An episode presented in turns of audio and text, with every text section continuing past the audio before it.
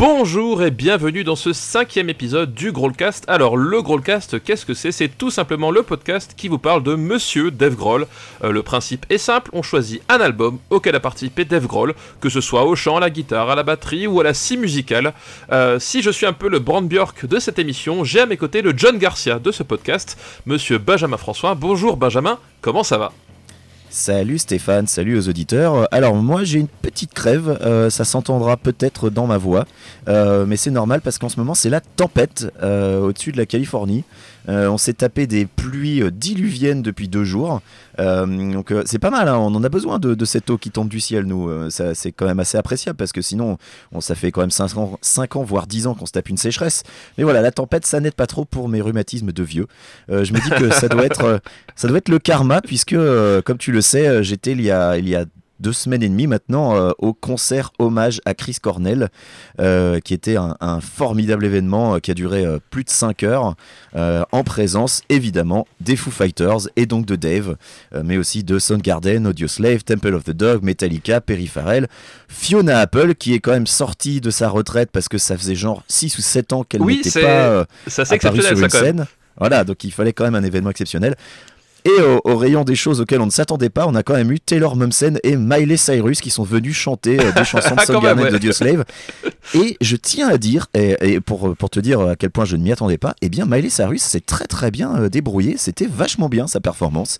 Hein, comme quoi. Euh, et puis de toute façon, Miley Cyrus, moi, je, je, je, vais l'avouer, un petit, petit plaisir coupable. Si, si un jour je suis invité dans l'émission Plaisir coupable, eh bien je pense que je leur ramènerai Breaking Ball de Miley Cyrus, puisque j'aime bien ce morceau. Ah, alors est-ce que tu aimes bien Wrecking Ball euh, à cause de la chanson ou à cause de des émissions qu'a donné euh, des, performances qu'on avait vues voilà euh, de ah, cette réappropriation de Wrecking Ball? Euh, alors écoute, j'aime bien la chanson en elle-même. Euh, je vais pas te mentir, hein, j'ai rien contre le clip non plus. Hein, il est quand même relativement regardable.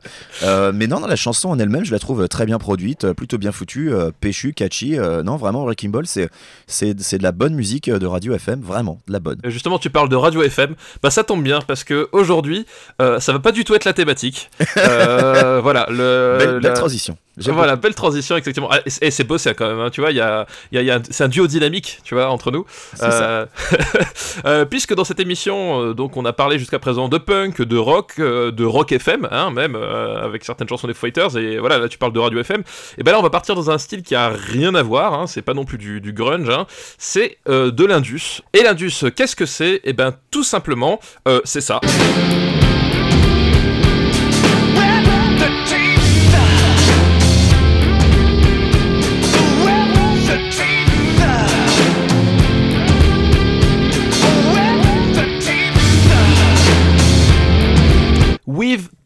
Alors, euh, With Tiff, euh, c'est le nom du quatrième album de Nine Inch Nails, euh, un album sorti le 2 mai 2005.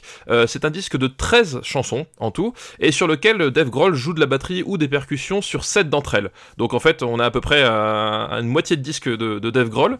et c'est un disque qui, quand on pense à Dave Grohl, qui est un peu parfois oublié, pour une bonne simple raison, c'est que bah, déjà, il fait que un, featuring, hein, il, est, il est là pour les enregistrements studio. Il n'a pas participé à la, tournée, il n'a pas, pas fait de tour avec euh, Nine Inch Nails, même s'il a fait de temps en temps quelques, quelques chansons en live avec eux. Euh, mais c'est surtout, surtout parce que Nine Inch Nails, euh, c'est plus qu'un groupe, c'est avant tout un chanteur, compositeur, mixeur, multi-instrumentiste, leader, parolier. c'est évidemment Trent Reznor. Trent Reznor, et moi je me suis dit que, quitte à parler de Trent Reznor, autant te laisser la parole, mon cher Benjamin, parce que c'est un peu toi le, le Reznor sexuel de cette émission tu pourrais nous présenter un petit peu ben, qu'est-ce que c'est euh, Trent Reznor, qu'est-ce que c'est Nine Inch Nails? Eh ben, euh, merci euh, pour cette, pour cette transition. Euh, Nine comme tu l'as dit à la base, c'est un groupe fondé en 1988 euh, et constitué d'un seul mec, donc Trent Reznor, qui, comme tu l'as dit, bah, s'occupe de tout. il écrit, il compose, il joue, il produit, il mixe, et en fait, il fait quasiment tout sur ses disques, histoire de conserver le contrôle artistique le plus total, sachant que le mec est un contrôle fric absolu, il est archi perfectionniste, et, et des fois, il va passer des semaines juste pour arranger une chanson exactement comme il le veut. Et et jusqu'en 2016, donc euh, près de 30 ans, euh, Trent Reznor sera le seul membre permanent du groupe avant l'arrivée d'Atticus Ross. Alors Atticus Ross, pour l'anecdote, euh, il démarre sa carrière en collaborant avec Bomb the Bass, qui est le groupe qui a composé la BO de Xenon 2 Mega Blast des Beatmat Brothers. Et oui, ça ne s'invente pas.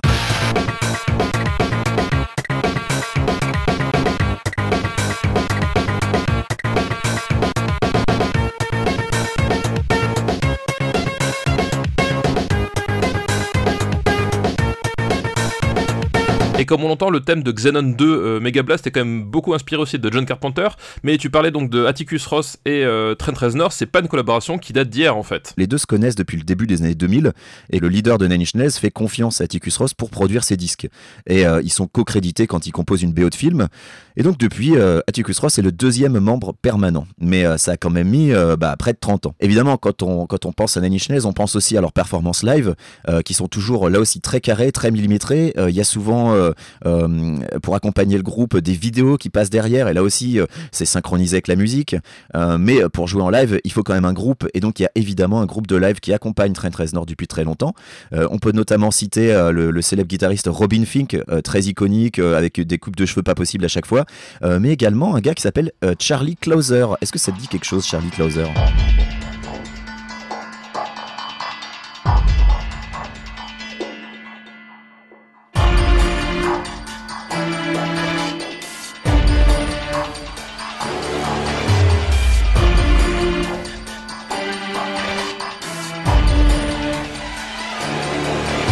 Euh, oui, effectivement, ça me dit quelque chose. Et pour ceux qui n'auraient pas euh, reconnu l'extrait qu'on vient de passer, euh, est-ce que tu peux nous rafraîchir un peu la mémoire sur qui est Charlie Closer? Eh bien, Charlie Closer, après avoir été donc musicien live avec Nine Inch Nails, il est devenu compositeur euh, pour le cinéma et la télévision, et il a donc composé le thème de Saw que l'on vient d'entendre, et entre autres le générique d'American Horror Story.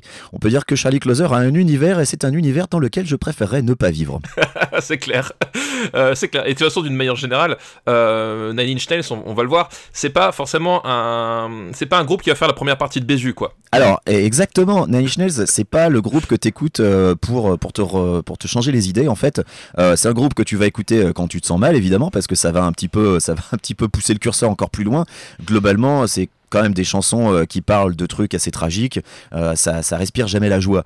Et en fait, euh, quand tu, quand tu penses à Trent Reznor, quand tu vois ses photos, surtout les photos de, de quand le groupe a commencé et quand tu écoutes sa musique, ah, t'imagines le mec habillé tout en noir, le mec qui écoute Ministry, qui parle à personne au lycée parce que les autres c'est tous des sales conformistes, putain, Ouais, c'est- de toute façon la vie c'est de la merde. Mais en fait pas du tout, parce que dans sa jeunesse, il montre certes un vif intérêt pour la musique, mais il la passe pas à se faire tatouer des paroles de The Cure dans le dos, non non, il était réputé comme étant très sympathique, il faisait du théâtre, il participait au club de jazz et même à la fanfare du lycée, et oui ça ne s'invente pas.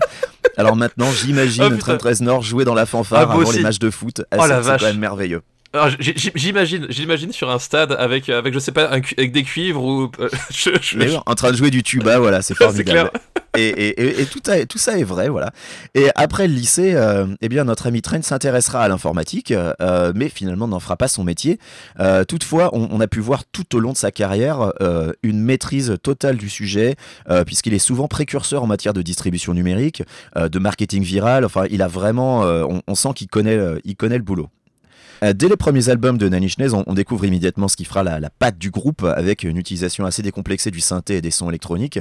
Euh, c'est un peu, c'est un peu comme si tu faisais du Kraftwerk mais avec des très très grosses guitares derrière euh, ça, et ouais. des percus qui tabassent. Et ce disque ne déroge pas à la règle. Voilà, effectivement, donc euh, With Thief, leur, leur quatrième euh, disque. Euh, pour Trent Reznor, pour nos, nos amis les, les gamers, ils le connaissent peut-être parce que c'est lui qui avait fait le, le thème de Doom 3.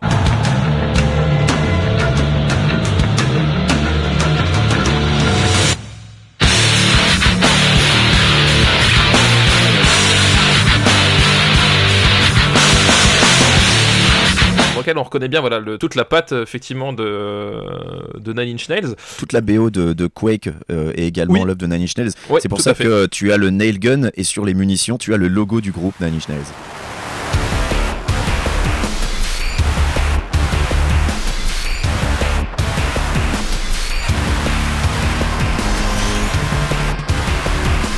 A plusieurs façons de, connaître un peu Trent Reznor. Et donc là, on arrive à, à With Thief, et euh, c'est un, un album euh, que Trent Reznor voulait euh, plus organique euh, que les autres, parce que comme tu l'as dit, une, des, voilà, une des signatures de, du son Nine Inch Nails, c'est une signature très, très électronique et très saturée, et il voulait quelque chose, voilà, une approche plus organique, plus un peu différente, avec une mise en avant de vrais instruments. Euh, plus encore euh, que, que, d'habitude. Et au début, il voulait euh, demander à, à Jérôme Dillon. Alors, Jérôme Dillon, c'est tout simplement le, batteur qu'il avait accompagné sur, sur sa tournée, sur ses tournées depuis la fin des années 90.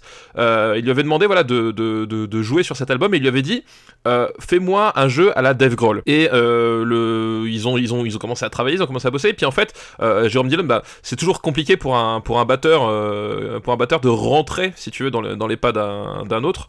et finalement, au bout d'un moment, de très très il s'est dit, mais pourquoi j'emmerde euh, Jérôme Dillon à faire ça? Je vais plutôt demander directement à Dave Grohl. Et donc c'est comme ça que Dave Grohl est, arrivé euh, sur le disque, c'est qu'ils s'étaient rencontrés lors, de festivals quelques années auparavant, et euh, voilà, Trent Reznor été marqué par la, façon dont, Dave, jouait, sa signature rythmique, et il lui a demandé bah, de, participer à l'album, l'album With avec lui, mais si euh, Trent Reznor voulait justement faire un disque euh, plus acoustique, plus organique, euh, c'est parce que il fait ce disque à un moment vraiment très particulier de sa vie. Euh, oui, euh, la sortie euh, déjà du deuxième album du groupe qui s'appelle The Downward Spiral, elle avait déjà été retardée à cause de, problèmes d'alcool, de drogue et aussi du syndrome de la page blanche. parce qu'à l'époque, Trent Reznor avait l'impression de ne pouvoir embrasser son processus créatif que lorsqu'il était en, pleine autodestruction. alors, il y a beaucoup d'artistes hein. comme ça, hein, voilà. mais, comme on le disait, ces chansons respirent pas la joie, hein, c'est pas c'est pas la fête à neuneux. donc évidemment, quand tu sais que le mec se drogue, se bourre la gueule et est dépressif, bah oui, évidemment, ça explique plein de choses. Euh, avec With Tiff, c'est le cas une nouvelle fois, euh, sauf que cette fois-ci, il a décidé de prendre ses problèmes à bras le corps et donc il part en cure de désintox. Euh, et à ce jour, il est toujours publiquement sobre et n'a pas replongé. et c'est donc en, homme nouveau qu'il attaque l'écriture et la composition donc, de l'album With Tiff, qui sortira six ans après le précédent album The Fragile. Alors, ce qui est intéressant, c'est que à l'inverse, pour Dave, c'est plutôt une bonne période parce que lui, à cette époque-là, bah, il n'y a pas de problème majeur chez les Foo Fighters, il n'y a pas de crise et il vient de réaliser en plus un de ses rêves de gosse puisqu'il a enregistré avec Lemmy Kilmister sur son projet Probot. Voilà, exactement. C'est vrai que c'est une, bonne période de la vie de, de. Hein. Il avait évacué les problèmes bah, qu'on avait abordés d'ailleurs dans le, précédent épisode euh, sur, One Bad One. Et là, on est sur une période beaucoup plus euh, heureuse. Et tu parlais de With faut justement 6 ans de délai entre euh, The Fragile et With Et le paradoxe, c'est que l'album, il a, il a écrit en fait dans la dernière année. C'est-à-dire qu'il a eu vraiment. il, a, il fait des tours. Enfin, Trent Reznor a, a fait des tournées, a fait des, voilà, des, concerts, etc. Mais justement, il était dans cette, dans cette espèce de, de processus euh, de, désintox, de, questionnement sur lui-même. Et l'album, finalement, c'est pas écrit sur 6 ans, mais c'est écrit après en fait sur la dernière année euh, comme une espèce de euh, bah voilà comme une, espèce de, bilan une fois qu'il avait un peu passé le fait le ménage derrière lui quoi c'est exactement ça. L'album tout entier est une réflexion sur les cinq années précédentes, sur ce qu'il est, sur son processus créatif, sur ce dont il a besoin pour créer. Et bah, on va le voir, c'est un thème qui est extrêmement présent dans quasiment tout l'album. Voilà, tout à fait, c'est vraiment le, un des thèmes euh, principaux de, l'album. Et en termes de, en termes musical, c'est un album qui, euh, qui utilise beaucoup. Donc, bah, il y a la batterie de Dave Grohl, euh, pas sur les, toutes les chansons, mais qui utilise beaucoup le piano en fait dans ses arrangements. Et c'est un instrument qu'il utilisait déjà, mais qu'il a, il a voulu pousser parce que justement, il trouvait que ça contrebalançait bien le côté agressif de la batterie. Oui, c'est un instrument qui, tu l'as dit, était déjà présent dans les précédents albums. par exemple, sur The Fragile, on peut l'entendre dans les morceaux The Frail ou La Mer. mais c'est un instrument qui va se faire de plus en plus important dans la discographie de Nine Inch Nails, en atteignant une sorte de paroxysme avec, euh, avec l'album Ghost euh, One Four, qui est un quadruple album instrumental aux sonorités qui, sont beaucoup plus éloignées des premiers albums du groupe, mais très représentatif de ce qu'allait être le boulot de Reznor ensuite sur les BO de films. Oui, parce qu'effectivement, euh, tu parles de BO de films, voilà, on avait parlé de, Quake et de, et de Doom 3, mais c'est vrai que Reznor, voilà, son, son parcours va l'emmener vers des univers musicaux très différents et très transversaux.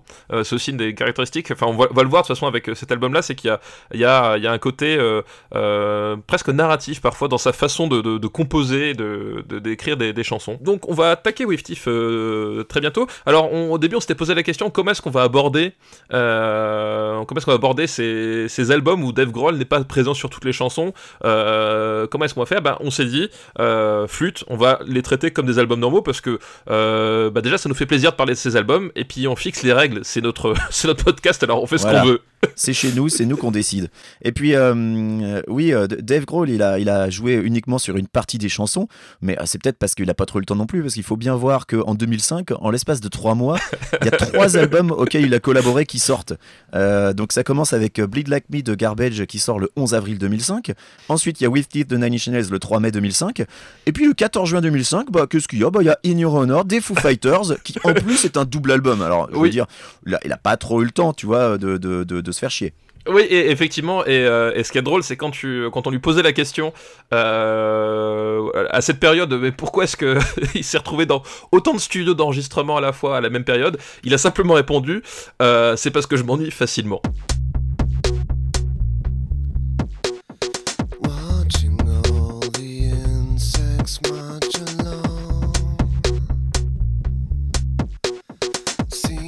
Donc l'album commence avec euh, All the Love in the World, euh, qui pourrait être un message positif, hein, tout l'amour du monde. Euh, voilà, une, petite chanson d'amour qui n'en est pas vraiment une, une fois de plus. comme on l'entend, c'est une chanson qui, pose des, bases presque, presque trip-hop en fait, avec sa, boîte à rythme et ses, atmosphères un peu, un peu lancinantes. Et alors, ce qui est marrant, c'est qu'on on disait avant que les chansons d'Anish Ness n'étaient pas des chansons joyeuses. Et évidemment, pour nous faire mentir, celle-là, c'est peut-être la chanson la plus pop de tout l'album. Euh, c'est vrai. Même si effectivement, ça commence, euh, ça commence très trip-hop euh, avec des sons très artificiels, ces couplets assez plaintifs. on entend une boîte à rythme de façon très très nette. donc on se dit mais attends, c'est pas Dave Grohl là qui joue. Et en fait, il y a une lente transformation. les sons électroniques qui sont de plus en plus saturés. Et puis autour de 3 minutes 13, il y a un gros break.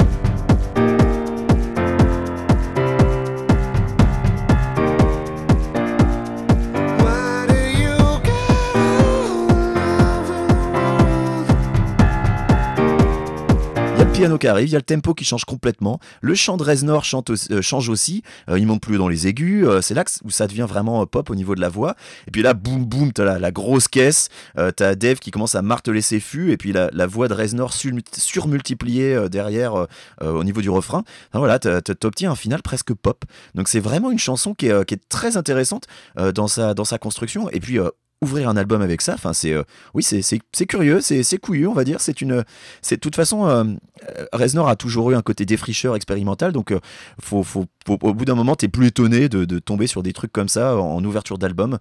et c'est là où c'est marrant, c'est que ça donne un peu l'impression que l'album va être plus joyeux que les autres, et en fait, pas du tout. Tu parlais de Dave Grohl, il y a un truc qui, est assez drôle, c'est que on sait que Dave Grohl donc est sur cette chanson, et au début, effectivement, t'as qu'une boîte à rythme, et d'un seul coup, tu entends des grelots qui jouent par-dessus, et tu dis, t'imagines, tu convoques Dave Grohl dans ton studio pour jouer des gros lots sur ta chanson. et j'imagine, le truc que je dis, je fais, qu'est-ce qui se passe quoi? Et c'est vrai que, c'est vrai comme tu dis, c'est une chanson qui, qui, qui, qui, a, qui a une espèce de, de contre-pied à, peu, à pas mal de niveaux. Et, mais en même temps, et, on va le voir, enfin, c'est un, c'est un album, on l'a pas dit, mais euh, c'est un peu un album qui a été pas forcément très bien reçu par beaucoup de fans parce qu'il a une espèce de volonté d'ouverture qu'il n'y avait pas euh, ben, sur, les, sur les précédents. Et euh, cette chanson-là, elle, fait cette espèce effectivement de, de, synthèse avec, euh, voilà, avec, avec, avec ses sonorités voilà, la boîte à rythme, aucun moment il cherche à cacher que c'est une boîte à rythme. Voilà les, les, synthés un peu bizarres. Et puis d'un seul coup, le, final très pop, en fait, on sent que voilà, c'est une espèce de mise en garde sur bah, où est-ce que j'en suis, qu'est-ce que je veux faire. quoi. Oui, tout à fait. Et question, de toute façon, ça se voit dans les paroles. les interprétations diffèrent évidemment. mais je pense que Reznor va, fait dans cette chanson référence à, à tout ce avec quoi il a lutté pour composer ce disque. donc la dépression, puisqu'il le dit, il cherche sa place. Il dit que même au milieu d'une foule, il se sent seul. le syndrome de la page blanche puisque euh, il dit que ce qui semble une bonne idée dans sa tête, en fait, une fois que ça en sort, il se rend compte que c'est de la merde. Euh, il y a une ligne euh, qui, est, qui est non terminée, elle est interrompue en fait. Il dit I've become a million miles, et là c'est interrompu. en fait, évidemment, il aurait voulu dire Away, qui pourrait être une référence à Hurt, qui est son morceau le plus connu, hein, repris par Johnny Cash, dans, dans, lequel est déjà cette phrase. Moi, je trouve que c'est une bonne entrée en matière en fait, parce qu'on a vraiment un côté très atmosphérique qui se met en place. on a parlé, mais la, la, partition de piano, euh, je la trouve très bien utilisée euh, dans, le, dans le morceau. C'est entre le mélodique et le, bizarre. Et ça t'amène voilà sur cette espèce de, break où d'un seul coup ça les, percussions commencent à vraiment se sentir. Le truc tu rentres doucement doucement puis paf paf paf boum et ça t'emmène après bah, sur un second morceau qui lui va va t'en mettre un peu plein la gueule quand même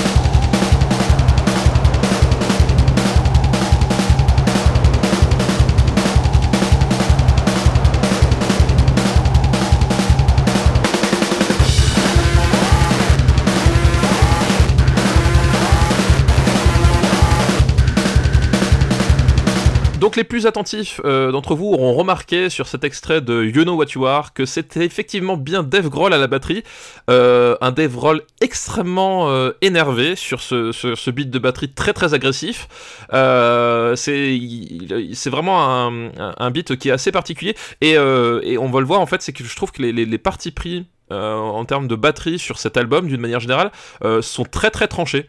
Euh, c'est-à-dire que là, par exemple, il n'utilise quasiment pas les cymbales de, du morceau sur, la, sur la partie en double croche qui, qui, sert pour les, pour les couplets. il utilise de temps en temps une crash pour, pour mettre des accents, mais il n'utilise quasiment pas de cymbales. Et puis après, puis après les cymbales en fait vont, arriver sur le, sur, sur, le refrain quand il va jouer en croche simple. Et aussi le, rythme en fait qui, qu'on, entend là sur le, sur le couplet euh, n'est pas du tout joué à la double pédale. En fait, c'est assez drôle parce que tu, euh, tu peux regarder parfois sur YouTube en fait des, des reprises d'amateurs, hein, de, batteurs amateurs qui, font ce morceau. Et t'en as plein, plein, plein qui utilisent une double pédale pour jouer les rythmes.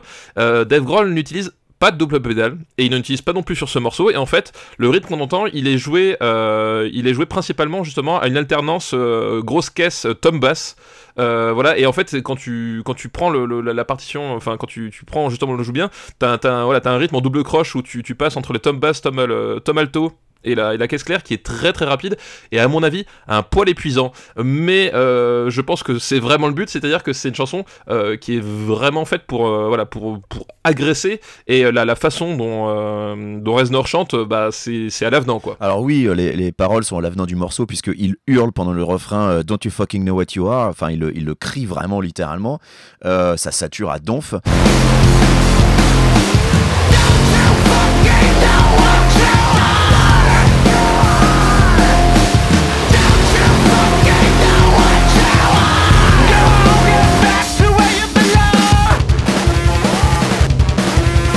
note même une voix qui répond euh, Go on, get back to where you belong. Et c'est intéressant parce que déjà dans le morceau précédent, euh, il est fait référence à des insectes et je cite They know where they belong.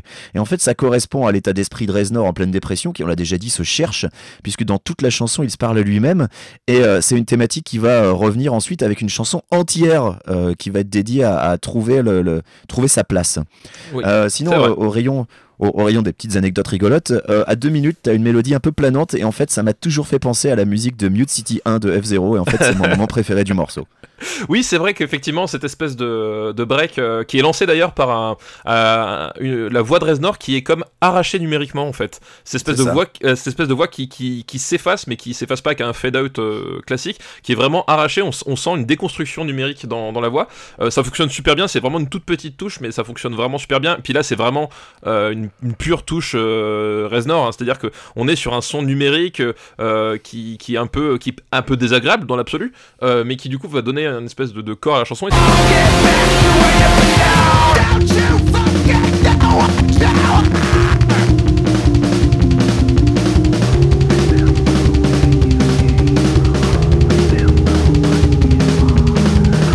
c'est vrai qu'après, t'as as un espèce de, petit break qui, qui, vient se caler, et avec une, une mélodie assez planante, bizarrement, euh, sur la batterie qui continue d'être hyper violente derrière. Euh, et effectivement, oui, c'est vrai que le, moi j'avais pas pensé du tout à Mute City 1. Après, je l'ai réécouté, j'ai fait effectivement, je vois ce que tu veux dire. Et euh, je trouve que ce cette espèce de petit break avant la reprise sur la fin bah, donne pas mal de corps à la chanson.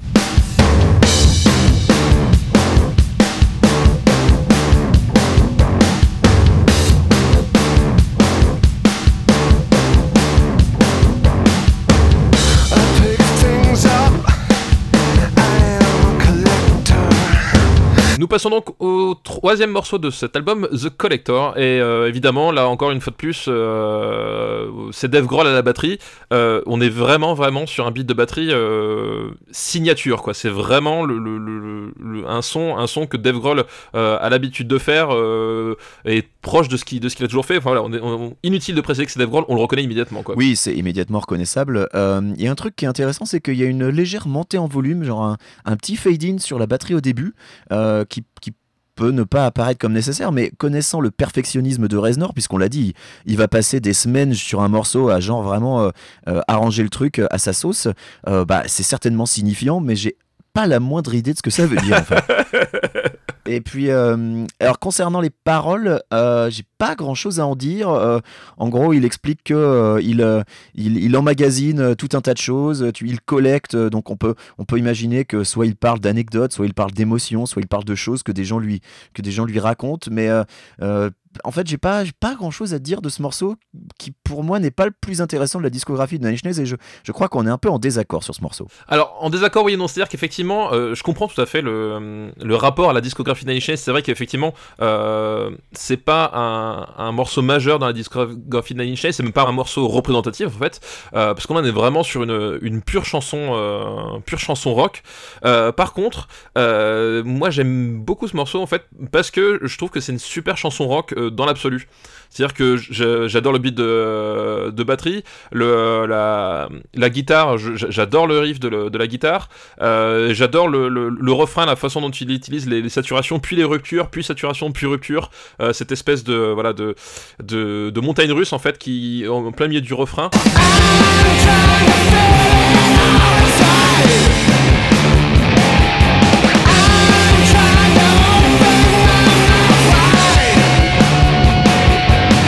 Il y a vraiment un truc hyper efficace, je trouve, dans ce, dans ce morceau, qui, euh, euh, du point de vue du, euh, du sexuel, est une espèce de, pas de trahison, mais en tout cas de, de, de, truc beaucoup plus commercial que ce qu'il faisait, et qui en même temps, d'un point de vue rock, en fait, est pas un morceau rock putassier non plus. Enfin, je trouve qu'il y a un super équilibre qui a trouvé là-dedans. Alors après, la pertinence d'avoir ce, ce morceau-là dans l'album, elle peut se, poser, effectivement. Euh, c'est un, peu, un peu curieux, mais en même temps, j'ai envie de dire, c'est un peu à l'image de ce début d'album, c'est-à-dire que, euh, à part All the Love in the World, euh, où on sent bien toucher Shiny déjà c'était déjà le cas sur You Know What You Are, et c'est encore le cas sur The Collector, c'est des chansons qui sont un peu à côté, entre guillemets, du son in. Qu'est-ce que ça fout là? Bah, va un peu culminer avec la chanson suivante.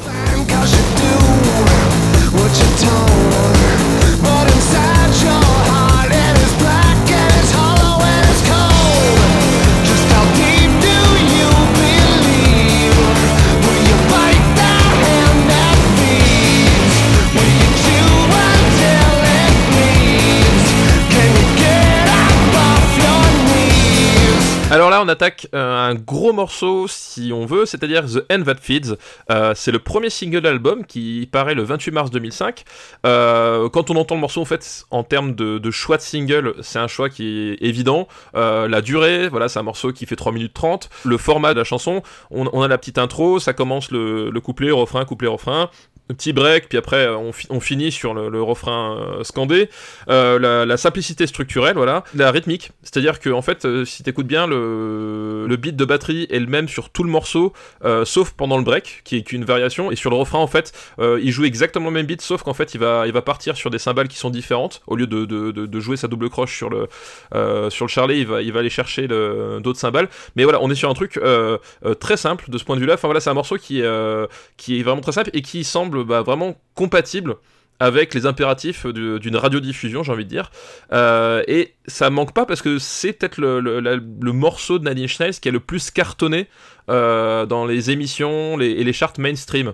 Euh, alors, et c'est un peu ironique euh, de cette façon parce que déjà, quand t'écoutes le, le titre, quand t'écoutes les paroles, il y une, c'est une chanson qui parle de plein de choses qui, qui pourrait, on pourrait penser que ça parle notamment de conformisme, hein, puisqu'on on parle quand même de, de, de quelqu'un qui a, qui, qui, a un peu les nerfs et qui, qui n'ose pas, enfin, qui n'ose pas aller mordre la main qui le nourrit. Alors on pourrait voir ça sur un, euh, comme une réaction justement à, des impératifs commerciaux, mais ça va même plus loin que ça, puisqu'en fait, euh, The Fields, le vrai sujet, et c'est ce qui va poser problème à Nine Inch Nails, euh, le vrai sujet c'est la, c'est la guerre euh, que mènent les États-Unis à ce moment-là, la guerre de l'administration, l'administration Bush, et ça va arriver à un point culminant qui est que Nine Inch Nails va aller au MTV Music Awards et vont devoir, enfin ils vont chanter la, veulent chanter la chanson, The End Fits, parce que c'est le single, et comme dit, c'est vraiment la chanson d'Annie Schnells qui, qui parle au grand public, quoi. C'est vraiment, c'est à tel point que d'ailleurs, c'est la seule chanson de Nine Schnells, je crois, qui se retrouve dans Rock Band, tu vois. donc c'est, voilà.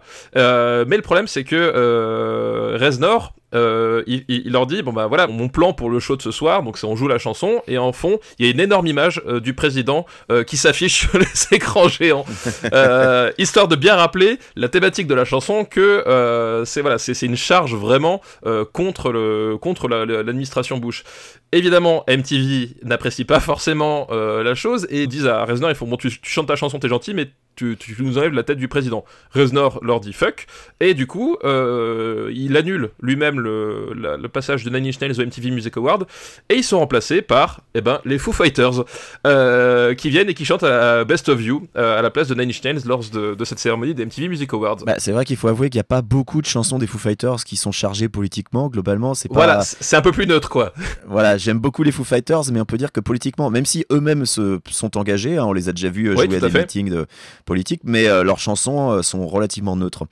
Euh, et, comme souvent avec Nine Inch Nails, les paroles sont pas forcément assez explicites pour être immédiatement comprises, euh, même s'il dit quand même euh, et si toute cette croisade n'était qu'un prétexte, c'est quand même assez éloquent. Mais ça explique que les radios n'ont pas eu de problème pour la passer, surtout qu'on était en 2005, deux ans après l'invasion de l'Irak. oui, c'était vraiment d'actualité. Hein. T'as as vu quand même, voilà, c'était d'actualité, même si t'as vu un peu de temps pour digérer le truc. et comme tu l'as dit, bah oui, c'est un morceau qui est facile d'accès pour quiconque découvrirait Nine Inch Nails. la structure est pas très complexe, les sons sont pas trop saturés, la guitare est pas trop agressive. Trent Reznor chante fort, mais voilà, il est pas en train de s'arracher la voix comme dans euh, You Know What You Are, par exemple. Euh, et puis, bah, moi, je trouve que cette chanson est quand même complètement hors sujet par rapport au reste de l'album. Enfin, je, je, veux bien euh, que, que Reznor voulait faire une charge contre Bush, et ça sera quasiment la totalité de, de, l'album suivant, hein, Year Zero, qui sera mhm. vachement plus engagé, avec une, une, histoire de dystopie. Enfin, voilà, il y, y, aura toute une scénarisation de l'album. Mais dans celui-là, qui était un album qui était quand même beaucoup plus introspectif, je trouve que le morceau est un peu une anomalie. c'est pas qu'il est mauvais, mais c'est pas ce que j'attends d'un single de Nine Inch Nails. Et puis, euh, c'est pas ce que j'attendais sur cet album-ci, en fait. Bah oui, en fait, mais c'est euh, peut-être le résultat justement du paradoxe dont on parle au début, c'est que euh, l'album se veut plus ouvert, en fait. et effectivement, là, il a, je pense qu'il a, au moment où il, il écrit, il enregistre cette chanson, il, a conscience d'avoir ce qui s'approche de plus d'un vrai single, quoi. Un truc qui pourrait passer, genre voilà, tu sais pas qui est Nine Inch tu, tu sais pas qui est Reznor, tu voilà, tu connais pas l'univers tu tombes là-dessus, tu dis ah ouais, ça, pourrait être un, groupe de rock sympa, on va écouter. Et puis cette espèce de, de, de, de, truc un peu à part, c'est vrai que ça, dans la structure de l'album, ça, ça fait assez bizarre de, l'entendre. Et c'est une chanson que j'aime pas particulièrement, enfin je la trouve pas mauvaise non plus, mais euh, voilà, je trouve qu'il y a, il manque quelque chose, quoi. Il, y a, il manque quelque chose. Alors le, l'autre paradoxe aussi, c'est que finalement euh, The End That Feeds euh, va devenir un, classique de concert. C'est une chanson qui vont, qui vont énormément jouer. encore aujourd'hui, elle est, elle est dans le top 10 des chansons les plus jouées de Nine Inch Nails sur scène. Hein. C'est une chanson qui ah bah, utilise un, de leurs, un de leurs singles les plus vendus de tous les temps. Donc évidemment, ils peuvent difficilement s'en passer. C'est ça, voilà, exactement. Et c'est voilà, c'est devenu effectivement le, euh, bah, c'est le single le plus compatible et, et bah, fatalement celui qui s'est le mieux vendu. Il s'est même tellement bien vendu, je crois qu'il est arrivé numéro 2 dans les charts UK, euh, euh, numéro 1 US. Enfin vraiment, il s'est, le truc il a vraiment cartonné au moment où il est sorti quoi. Donc effectivement, c'est devenu un classique de concert. Il l'utilise plutôt en fin de concert généralement, voilà pour pour relancer, enfin pour amorcer la dernière partie du concert. Et c'est ce que je disais, c'est un peu le, c'est presque le c'est bizarre de dire ça, mais c'est presque l'hymne entre guillemets euh, de Nanny Inch alors que bon bah Nanny Inch c'est pas du tout, du tout un groupe à hymne. Enfin, c'est pas les Fighters ah. quoi. Oui, voilà, donc je te confirme, j'ai vu Nine Inch une demi-douzaine de fois en concert. C'est pas un groupe hymne, tu vois, euh, c'est pas non plus euh, Trent Reznor, c'est pas Freddie Mercury qui joue avec le public. Il euh, y, a quelques chansons que le public va reprendre, tu vois, par exemple euh, sur March of the Pigs, à partir de Not Doesn't That Make You Feel Better, le, t'entends le public qui chante, mais c'est parce que la musique s'arrête et que Reznor susurre la suite. Donc ça, c'est chanté par le public. quand il joue Hurt, généralement en fin de concert, qui est certainement la chanson la plus connue du groupe la plupart du temps, c'est Reznor qui est tout seul au piano et c'est peut-être la seule que les gens chantent vraiment. Et encore j'ai euh, assisté à des concerts où en fait les gens se taisent pour euh, respecter le morceau euh, et, laisser Reznor la chanter tout seul.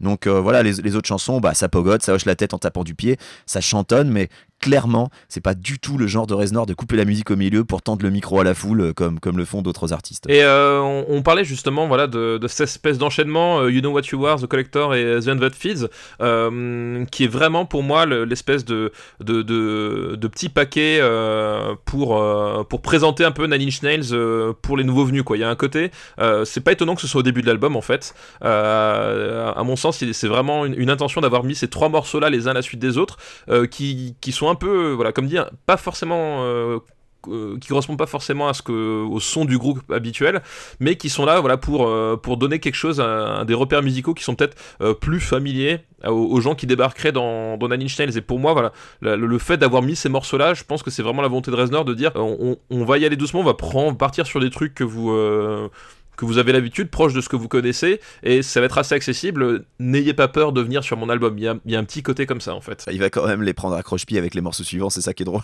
Et c'est ça qui est génial en fait, euh, parce que Reznor en fait, euh, comme tu l'as dit, c'est un, personnage qui, euh, qui, qui, qui, est difficile à aborder en fait, je pense pour quelqu'un qui, qui connaît pas, parce que il, il, a un look qui, fait vraiment peur. Enfin, je veux dire, Reznor, moi c'est un, un, type je croise dans une ruelle, je me moque pas de son, de quoi. Ouais, c'est une masse. Ah non mais il est, je sais pas combien de temps il passe à la salle, mais ouais non il est costaud. C'est une putain de masse. Il a, voilà, il a, il a un côté très, il, a, il, a, il, a, un côté très, très dur dans son, dans son visage, etc. Enfin, tu, tu, sais pas trop comment te situer. Et puis sa musique est vraiment particulière, quoi. C'est pour ça que l'imaginer à la fanfare, moi je trouve ça formidable. Oui, c'est formidable. Ça lui donne un côté super abordable, super sympathique. Parce que après, il est pote avec Josh Homme et avec Dave Grohl. Enfin, tu dis, ça doit quand même être un mec sympa, tu vois. Oui, et en, fait, voilà, et effectivement, c'est un, un, type qui est plus complexe que cette espèce d'image. voilà, il a voulu faire avec ce disque un petit package bienvenue les gars. Mais derrière il, il, a quand même réussi, il a quand même continué à faire son disque parce que euh, c'est aussi ça la caractéristique de, de Reznor cette espèce de euh, d'indépendance euh, absolue quoi. C'est un type qui, qui va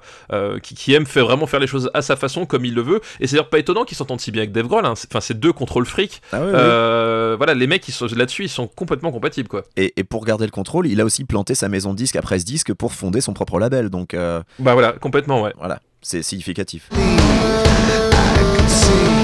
but I keep holding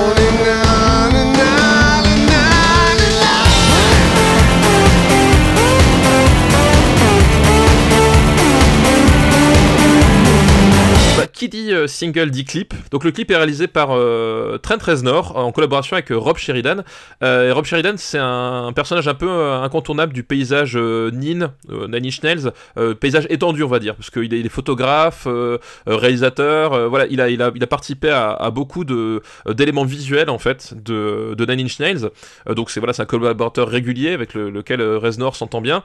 Et on retrouve un peu dans le dans le clip, c'est en fait c'est un clip qui est tourné en, en vidéo basse résolution qui est après zoomé euh, pour donner vraiment un aspect euh, bah, un peu cradin, de façon à ce que tu vois les tramages en fait, de, les tramages vidéo euh, lors, du, lors du, clip et qui sont accentués lors des mouvements des personnages, etc. Et t'as tout un, tout un jeu sur cette espèce de distorsion visuelle dans le clip parce que sinon en fait le, clip c'est juste les mecs qui jouent dans le studio avec une lumière bleue. Alors depuis le moment où on a écrit nos notes, j'y ai repensé et je me dis que peut-être, alors peut-être, hein, et là j'extrapole à fond, c'est pour faire référence à ce que filmerait un reporter de guerre caméra au point euh, pendant un combat. Euh, tu vois cette image un peu dégueulasse qui saute euh, ah. avec la vidéo basse résolution parce que bah t'as une caméra vidéo va pas cher parce que tu vois tu vas pas tu vas pas balader une Red One sur sur, sur un champ de guerre. mais sinon voilà, à part ça c'est vrai que le, clip est quand même assez à part ça le clip est un peu quelconque hein, on peut le dire. on note la présence de Robin Fink à la guitare pour les gens qui veulent savoir à quoi ressemble Robin Fink. Bon il y a plus simple avec Google Images mais voilà il est, il est oui mais bon comme ça moi ça permet de voir, voir le clip effectivement, Robin Fink, c'est le mec à la guitare qui a un look chelou, quoi.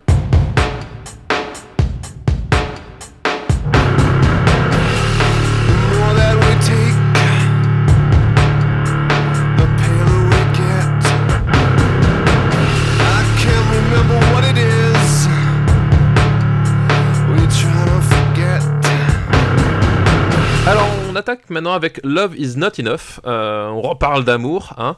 Euh, et en fait, euh, on l'a dit, Vif c'est l'album d'un homme qui va mieux. Et quand t'écoutes euh, Love is not enough, c'est pas forcément évident. voilà, quand t'écoutes spécifiquement Love is not enough, tu te dis est-ce que vraiment ça va mieux? Et surtout tu te dis mais comment c'était avant que t'ailles mieux? Alors oui, bah, comment c'était? C'est euh, The Downward Spiral, hein, tu vois, la, la- la Complètement. spirale qui va vers le bas, si tu veux. Ça en dit long déjà. Euh, mais c'est vrai que Love is Not Enough, c'est un, un morceau qui est lent, qui est lancinant.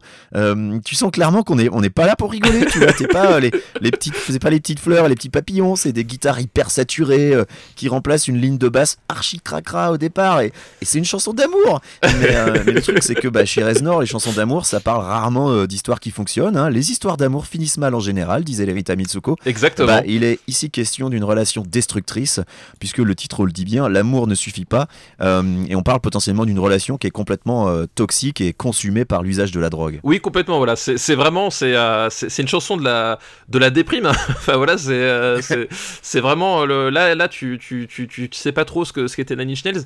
T'as t'as un bon aperçu thématique. Euh, puis même voilà, la- la- la- effectivement, tu l'as dit, la façon d'utiliser l'instrument. Moi, j'adore la ligne de basse, cette espèce de son complètement dégueu euh, qui bave de partout, euh, qui est remplacé par la, la guitare qui, qui veut pas du bien aux oreilles. Enfin, il y a vraiment un truc. je trouve le, refrain.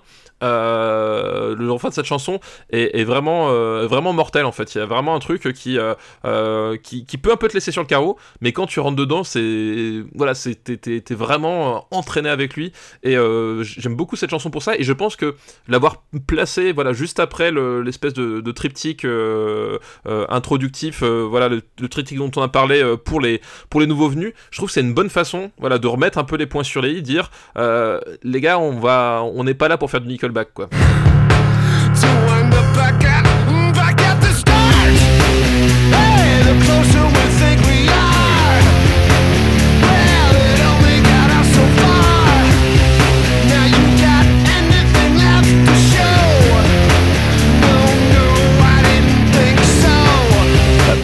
C'est carrément ça, le croche-pied euh, dont je parlais. Euh, euh, oui, c'est le euh, Trent Reznor qui prend par surprise les, auditeurs nouvellement conquis.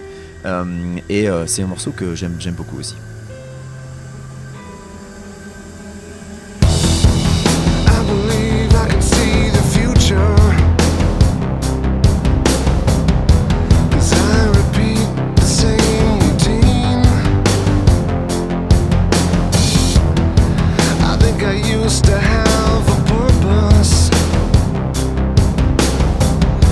Troisième et dernier single, alors on n'a pas parlé du deuxième, mais c'est normal parce qu'il est après dans l'album, hein. mais euh, troisième et dernier single Astuce. de l'album. Voilà, attention, petite astuce, euh, c'est faut suivre, hein. voilà, c'est attention, on compte sur vous, euh, qui est sorti donc le 4 avril 2006, euh, Every Day is Exactly the Same. Bah, c'est une chanson que j'adore, vraiment, c'est une de mes préférées de l'album. Et là-dessus, pour le coup, c'est un, un single qui est, qui, pour le coup, plus représentatif de ce que peut être euh, Nine Inch Nails, quoi. Oui, c'est un morceau euh, qui est assez facile d'accès malgré une structure un peu éclatée, euh, parce que tu as le break avec le tambourin et le piano à 3 minutes. hein, euh, mais pour le coup, oui, c'est un morceau qui fait morceau de. Euh, parce que Then That Feeds, il est limite, ah, il est limite trop dansant, quoi, tu vois. Enfin, Then That Feeds, je l'imagine passer en club. Alors Il y a un que peu là, de ça, ouais. alors celui-là, non. hein. Celui-là, euh, clairement, tu, Celui-là, non, non, tu, ouais. tu le passes en boîte de nuit, tout le monde se regarde, genre euh, bon bah maintenant on fait quoi, on s'entretue. Enfin, euh, c'est un morceau qui est quand même beaucoup moins, beaucoup, beaucoup moins dansant. Mais ça reste un morceau que je trouve facile d'accès pour Ouais. du Nine Nails et beaucoup Oui. plus représentatif. Alors t'as une petite intro au piano, alors ça c'est le gimmick de l'album.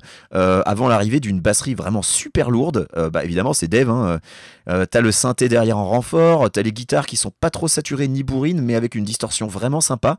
Euh, donc c'est un morceau qui est vraiment très chouette, je l'aime beaucoup aussi. Euh, un peu dommage euh, que euh, bah, il soit fait éclipser euh, par The End That Fits du coup.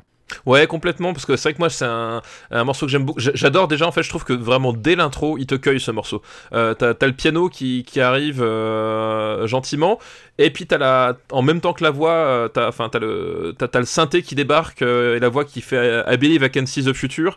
Et le, j'adore le, le- ce synthé en fait. Ce synthé fait vraiment euh, euh, film d'horreur des années 80. Et quand je dis ça dans ma bouche, c'est, un- c'est vraiment un compliment. J'adore l'ambiance qui se dégage de, de ce synthé couplé à la batterie en fait. C'est vraiment un truc. tu, tu sens que t'es sur une espèce de voilà de d'histoire qu'on va te raconter qui est un peu lourde, un peu dense et qui euh, euh, voilà qui, et qui qui est profonde mais qui est pas non plus trop agressive. Euh, pour moi, si je devais dire à quelqu'un euh, comment c'est Nine Inch Nails, je, je- je pense que je conseillerais celui-là en fait. Enfin, si tu dois choisir une chanson de cet album-là, parce que je pense Oui. qu'il y a d'autres chansons. Oui, bien sûr, voilà, oui. Oui, bien sûr, oui, oui, tout à fait. Mais effectivement, si, si voilà, si- s'il y en a une pour pour pour, pour dire euh, entrer dans l'album euh, en, en, en- étant à la fois accessible et plutôt représentatif, euh, voilà, je choisirais vraiment ce- celle-là. Et c'est vrai que c'est. euh, Alors après, voilà, c'est une chanson de 5 minutes, etc. Euh, en tant que single, je pense que c'est un peu voué à l'échec. Mais mais pour moi, c'est- la bonne porte d'entrée. Et pendant longtemps, en fait, moi, c'était la chanson que, que je connaissais de l'album, en fait. Moi, je l'ai pas acheté l'album tout de suite en 2005, mais je connaissais surtout cette chanson et j'écoutais beaucoup. Et c'est dommage parce que en- tellement éclipsée qu'elle est plus trop jouée en live, alors que je pense qu'en termes d'ambiance, en milieu de concert, ça peut ça peut donner quelque chose de chouette, quoi. C'est vraiment dommage, ouais. Et euh, pour ce qui est des paroles, moi j'ai envie d'y voir un, un témoignage sur justement le temps qu'il a passé en désintox, avec la routine qui s'installe, euh, l'ennui et, euh, et puis une certaine crainte de ne plus pouvoir créer une fois qu'il en sortira. Euh, mais bah, là encore, les interprétations varient. hein. Des gens pour qui c'est pas du tout ça, et des gens pour qui c'est complètement autre chose. Bon, écoute, euh, moi j'ai moi, j'ai mon interprétation et euh, pour moi, bah, c'est la meilleure.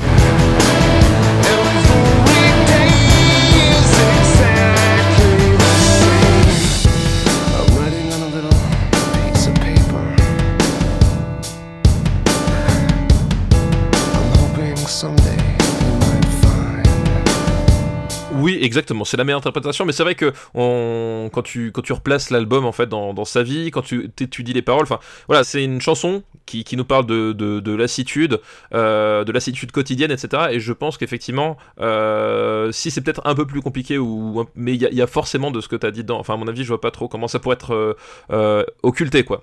Voilà, comme dit l'autre, c'est mon avis et je le partage. Et donc, euh, qui dit euh, single dit clip, et alors là, le, le, le clip de. Et là, justement, on dit pas clip. Voilà, évidemment, le, voilà, le, le clip de Everyday is Exactly the Same a eu un destin un peu particulier, euh, puisque le, le groupe a teasé l'existence du, du clip sur son site officiel à, l'époque, avec un- une image en fait d'un clap, hein, les, les- les fameux claps qu'on utilise dans les tournages pour synchroniser le, son et l'image, devant une cuve de, de liquide, un espèce de liquide un peu opaque, un truc, ça a l'air dégueulasse. Typiquement, t'as pas eu tomber dedans, tu sais pas trop ce que c'est. Euh, et c'est la seule image qu'on verra jamais du clip, parce que le clip a été tourné. Et euh, au moment de la post-production, bah, finalement, euh, il a été annulé et jamais sorti. Alors j'ai essayé de chercher, j'ai pas trouvé de, de- du, du comment, du pourquoi exactement ce qui s'était passé. On sait, Ouais, j'ai cherché aussi, j'ai pas trouvé d'explication. voilà, j'ai pas trouvé d'explication. Alors, est-ce qu'il y a eu un malentendu artistique? Parce que de la part de Reznor, c'est tout à fait possible qu'à un moment donné, ils disent euh, euh, ça correspond pas à ce que je veux, machin, fait que du coup, ça, ça a clashé et que le clip est jamais sorti. C'est possible. Euh, On sait que le clip était tourné par Francis Lawrence. Alors, c'était Francis Lawrence, c'était vraiment. Un mercenaire du, du clip. hein. Le mec, il a fait des clips pour Lady Gaga, Jay-Z, Beyoncé, euh, mais aussi Bad Religion. Euh, voilà, euh, Garbage. Voilà, donc, Éclectique, le gars, donc. donc voilà, le gars, le gars en fait, il- on l'appelait, on, on disait bah t'as une semaine de libre, il fait oui, bah il venait puis il tournait. Donc donc je pense voilà c'est ça. Et et c'est devenu par la suite un réalisateur de cinéma. Et alors attention, pas de n'importe quel cinéma, euh, puisqu'il a réalisé le film Constantine avec Keanu Reeves. Et également les trois derniers films de la tétralogie Hunger Games. Voilà, bah, Constantine, je savais pas, mais Hunger Games, quand j'ai lu Francis Lawrence dans tes notes, euh, direct, je me suis souvenu que, ah oui, c'est lui qui a réalisé les, les trois films les plus chiants de la tétralogie Hunger Games. Voilà, donc euh, c'est euh, oh, bon, on va dire que c'est pas forcément euh, l'artiste du siècle quoi. Après, euh, il a, euh, je pense que sur les films Hunger Games, il a pas vraiment eu beaucoup de creative control, le pauvre. Je je pense aussi que c'était pas vraiment ses films.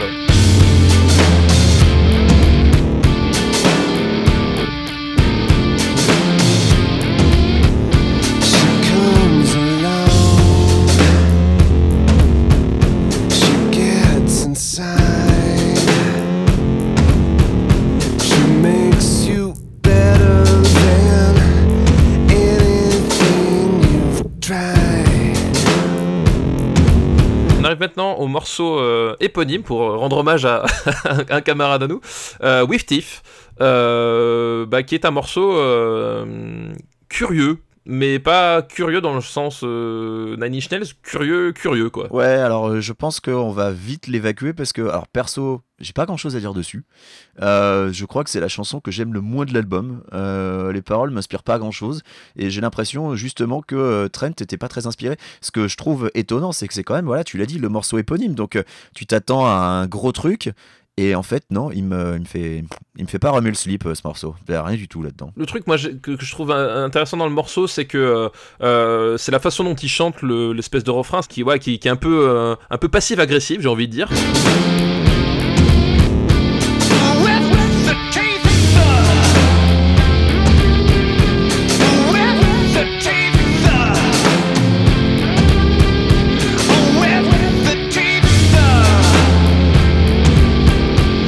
Euh, le problème, c'est qu'effectivement, je trouve que le morceau s'épuise assez vite tout seul. Euh, par exemple, il y a, à un moment donné, il y a un break qui est vraiment sous-mixé de, de, la mort. Euh, et alors, je, comprends que le choix de faire ça parce que ça déstabilise, etc. Mais en fait, ça va un peu nulle part. Et, et voilà, et j'ai pas trop compris. Puis quand la chanson repart à la fin, enfin, elle apporte rien de plus. Enfin, voilà, c'est une chanson qui. Je sais pas, peut-être qu'un mix est différemment ou avec un mix plus court pour le coup, parce qu'elle fait quand même 5 minutes 40 hein, quasiment. Euh, Peut-être que ça aurait permis de donner un autre relief. Là, voilà, c'est une chanson, je pense qu'elle avait pas le, euh, les, les reins assez solides, que ce soit mélodiquement, thématiquement, au niveau des paroles, pour, euh, bah, pour tenir aussi longtemps. Quoi. Après, j'ai envie de dire, si vous avez compris Teeth et si vous l'aimez, n'hésitez pas dans les commentaires à expliquer pourquoi on est deux gros cons qui n'y connaissent rien à ce qu'on est en train de raconter. hein. Moi, ça m'intéresse toujours d'entendre les avis des gens sur des morceaux que potentiellement je- j'aurais pu, que j'aurais pu louper. En fait, je suis, peut-être passé à côté, j'en sais rien, hein, mais c'est vraiment un morceau qui ne, qui m'inspire pas grand-chose.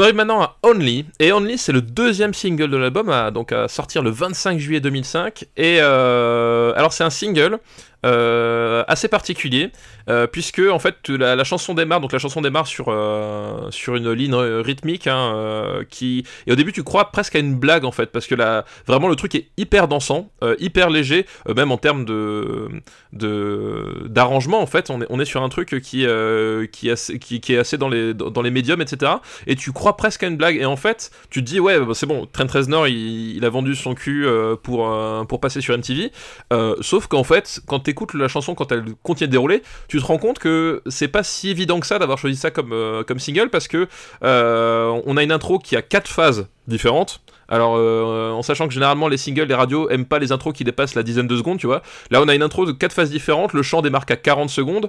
Euh, le, refrain arrive au bout de deux minutes. euh, et quand il chante le- les couplets, les couplets sont, la voix est complètement déstructurée. C'est-à-dire qu'il y a, a pas de, ligne mélodique sur la voix. C'est pas, pas un truc qui va te rentrer en tête tout de suite. C'est-à-dire que chaque, chaque phrase en fait va, va parfois être chantée sur des notes qui ont rien à voir et qui respectent pas du tout d'ailleurs le, le- la, mélodie derrière. I think I can see right through myself. Sometimes I can see right through myself.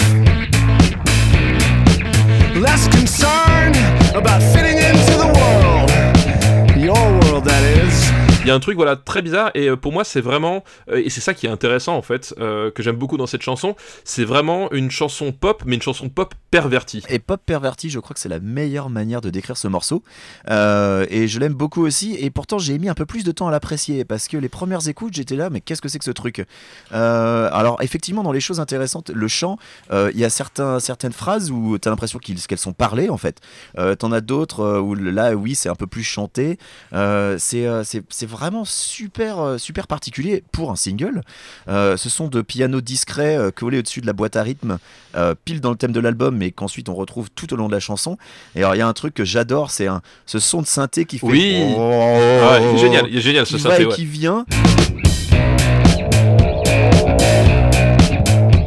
Euh, qui est un peu glauque euh, et euh, je trouve que, l'idée de faire de ce morceau un single est finalement assez couillue parce que à 1 minute 40 t'as de la grosse grosse saturation qui bourrine c'est vraiment pas un morceau facile et oui ça a dû désarçonner pas mal de monde surtout que là encore T'es un petit peu attiré par le début, le début qui est très pop, et puis ensuite, à un moment, bah non, tu te prends une baffe parce que le morceau, c'est pas du tout ce que tu pensais que ça allait être. Ouais, complètement. Et je pense que là, c'est parfaitement conscient de la part de, Reznor. Et c'est voilà, et c'est vraiment ce, ce, ce- ce côté-là. euh, je veux reprendre en fait des, des codes qui ne sont pas forcément les miens à la base et les, et les plier pour euh, à mon univers pour en faire quelque chose. Et euh, je trouve que ce qu'il arrive à faire avec ce morceau-là est assez passionnant en fait. Et c'est vrai que moi c'est pareil, la, première fois que j'ai entendu, euh, je me suis dit mais qu'est-ce que c'est que ça? Enfin, je... qu'est-ce... Déjà qu'est-ce que ça fout là? Et euh, ensuite, et ensuite qu'est-ce que c'est que ça? Et en fait c'est vraiment un morceau qui prend une, une vraie dimension au fil des écoutes et qui, qui, qui devient vraiment passionnant en fait. Et c'est un morceau qui donc est un single et n'est pas hors sujet avec le reste de l'album, puisque dans les paroles, à un moment il dit Less concerned about fitting into the world. On retrouve l'idée de bah, where I belong, de quelle est ma place. Sauf que là, apparemment, c'est plus sa priorité. Et en fait, à mes yeux, euh, cette chanson parle plutôt de la persona qu'il s'était créé, en fait, le, le bad Reznor, celui qui avait besoin de se, se défoncer pour créer. Enfin, tu vois, c'est le Mister Renard de, de, de Trent Ouais. Reznor. Exactement. Euh, c'est sa part des ténèbres, si l'on peut dire, et c'est c'est de ça que parle la chanson, à mon avis. There is no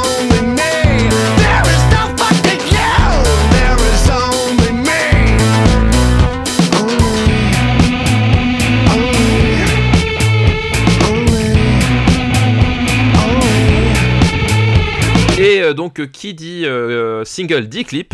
Et cette Ah, fois-ci, il y a eu un clip. Voilà, il y a Voilà, eu un clip. Il y en a un, et, euh, et attention, c'est pas un clip euh, à- comme les autres. Euh, alors déjà, le clip en lui-même, en fait, on, on est sur un espèce de, de, de bureau dans un, dans une- tu sais pas exactement où, dans un- soit dans une espèce d'open space ou dans une compagnie d'assurance, un truc un, un peu, un peu neutre, aseptisé.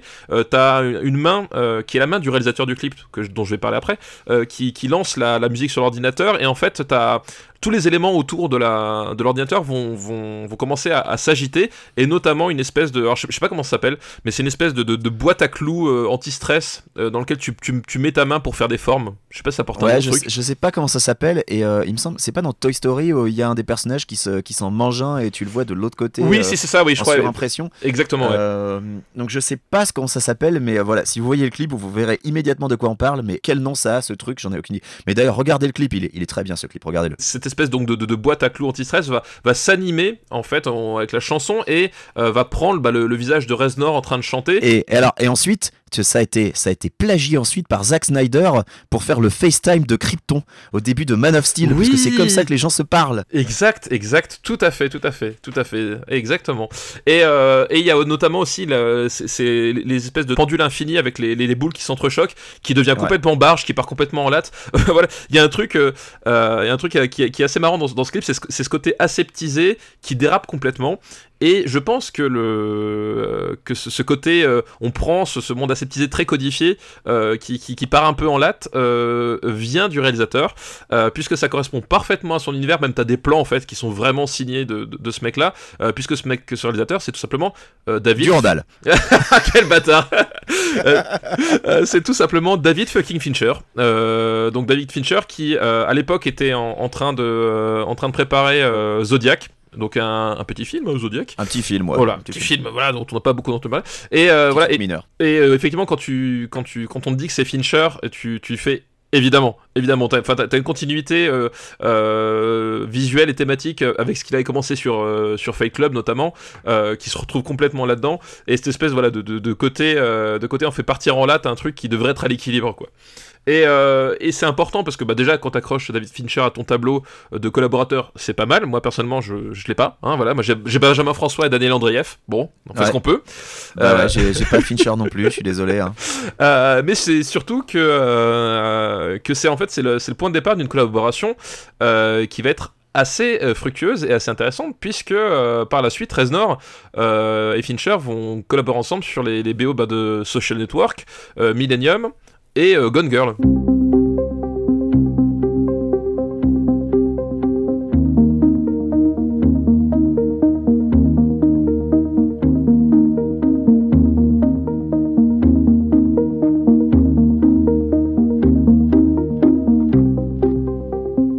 Euh, Go- Gone Girl, qui est un film d'ambiance euh, qui repose énormément sur sa musique, mais, euh, mais il faut, ça n'enlève rien aux qualités euh, des BO de Social Network et de, Millennium.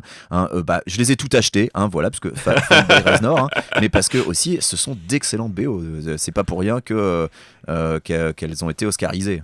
Oui, oui, tout à fait. Et c'est et, c'est génial parce que euh, c'est j'ai parlé d'atmosphère à plusieurs reprises sur ce précédent morceau et c'est vrai que euh, la musique de Nine Inch Nails peut provoquer ça, c'est-à-dire peut provoquer des, des, images, des, des, ambiances. D'ailleurs, bon, tu l'as dit, il a, fait des albums instrumentaux, et effectivement, quand tu regardes les, les, les BO qu'il a fait pour Fincher, les BO sont géniales, et dans Gone Girl particulièrement, effectivement, où tu as, une vraie complé- complémentarité, tu as presque l'impression que, que Reznor est, est, est co-réalisateur avec euh, Fincher, euh, tellement il y a une osmose, je trouve, dans ce film-là, entre, entre la BO Ah, et mais- les images.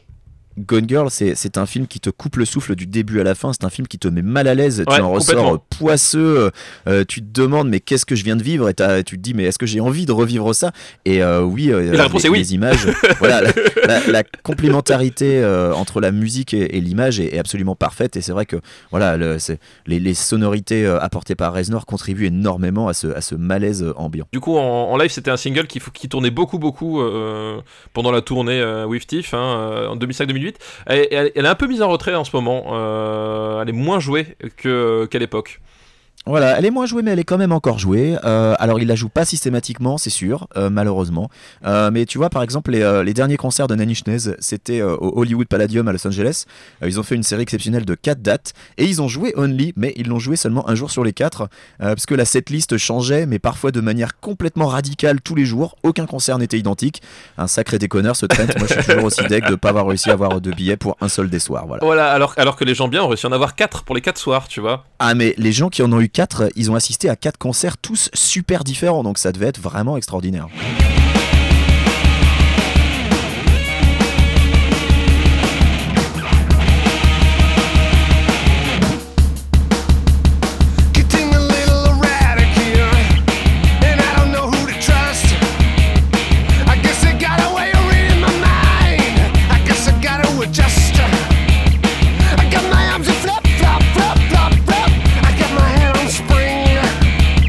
De Dave Grohl à, à la batterie sur Getting Smaller. Et euh, Getting Smaller, c'est pas vos enceintes qui déconnent. Effectivement, on est sur une, pure chanson punk là. Oui, complètement, euh, c'est complètement un morceau punk, euh, surtout avec les sons de guitare à, deux minutes, euh, c'est on dirait la, guitare des Clash.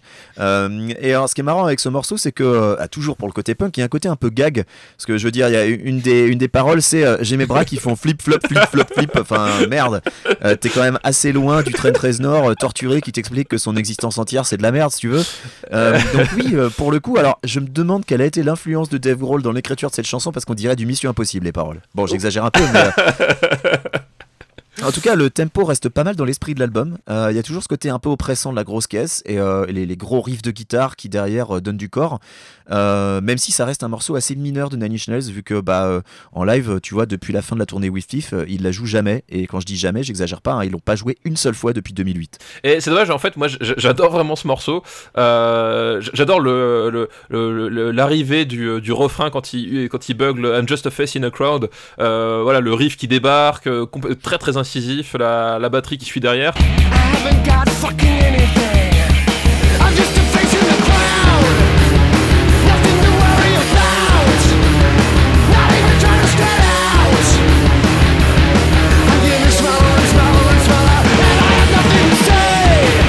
Encore un beat signature de, de Dave Grohl, hein. Il est complètement dans son élément, complètement dans ce qu'il faisait à cette époque-là, hein, puisque euh, euh, dans autour du début des années 2000 à, la batterie, il a fait pas mal de trucs, euh, et en fait on retrouve vraiment la, filiation sur les autres albums où il a contribué à la batterie.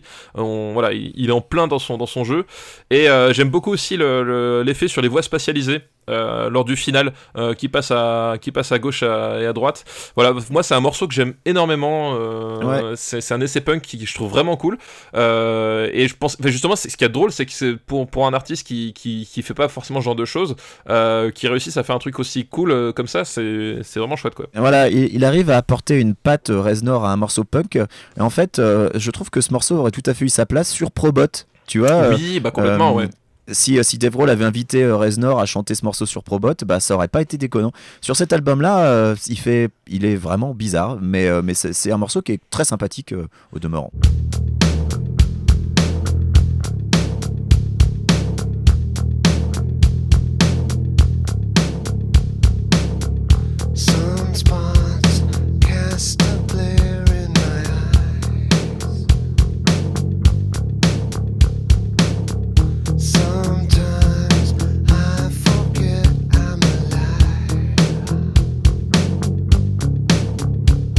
On arrive maintenant à Sunspot, euh, toujours Dave Grohl à la, batterie.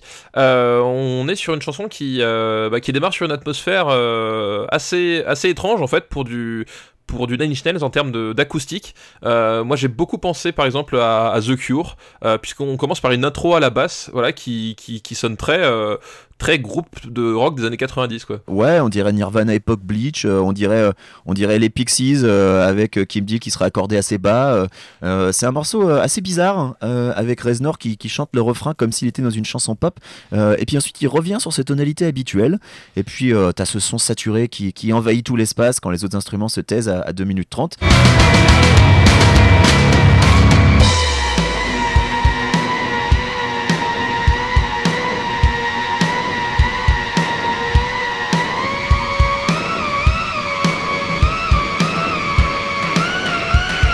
Coup, on sait pourquoi ce morceau-là a pas fini en single, hein, parce que vraiment, celui-là, pour le coup, euh, il est pas dansant, il est pas, Non, c'est vraiment pas. un morceau qui met, euh, c'est vraiment un morceau qui met mal à l'aise, euh, moi perso, et et, et je pense que c'est le but recherché, donc on peut dire que c'est que c'est assez réussi. Oui, complètement, complètement. Effectivement, tu parles de cette espèce de d'envolée euh, de saturation dans, les aigus à 2 minutes 30. Euh, tu penses savoir où ça va aller, et puis la deuxième partie du, morceau qui, revient sur des sur des obsessions assez euh, assez bizarres et euh, et tu voilà et, tu comprends pourquoi c'est pas un single. Tu comprends euh, tu comprends un peu aussi sa place, je trouve, dans l'album pour le coup celui-là. Euh, même s'il est assez bizarre, c'est que à nouveau il est il, est un peu pris entre ces deux feux, ces, ces, ces influences, le disque organique et, et l'espèce de, bah, de, continuité du son Nine Inch Nails quoi. Oui, son, sa position dans l'album est tout à fait logique puisque dans les paroles, ça parle de ne plus revenir en arrière, comme si voilà Reznor désormais est en paix avec lui-même, ne, ne retournera pas à ses anciens démons. Hein, on voit se dégager comme un thème hein, dans l'album quelque part.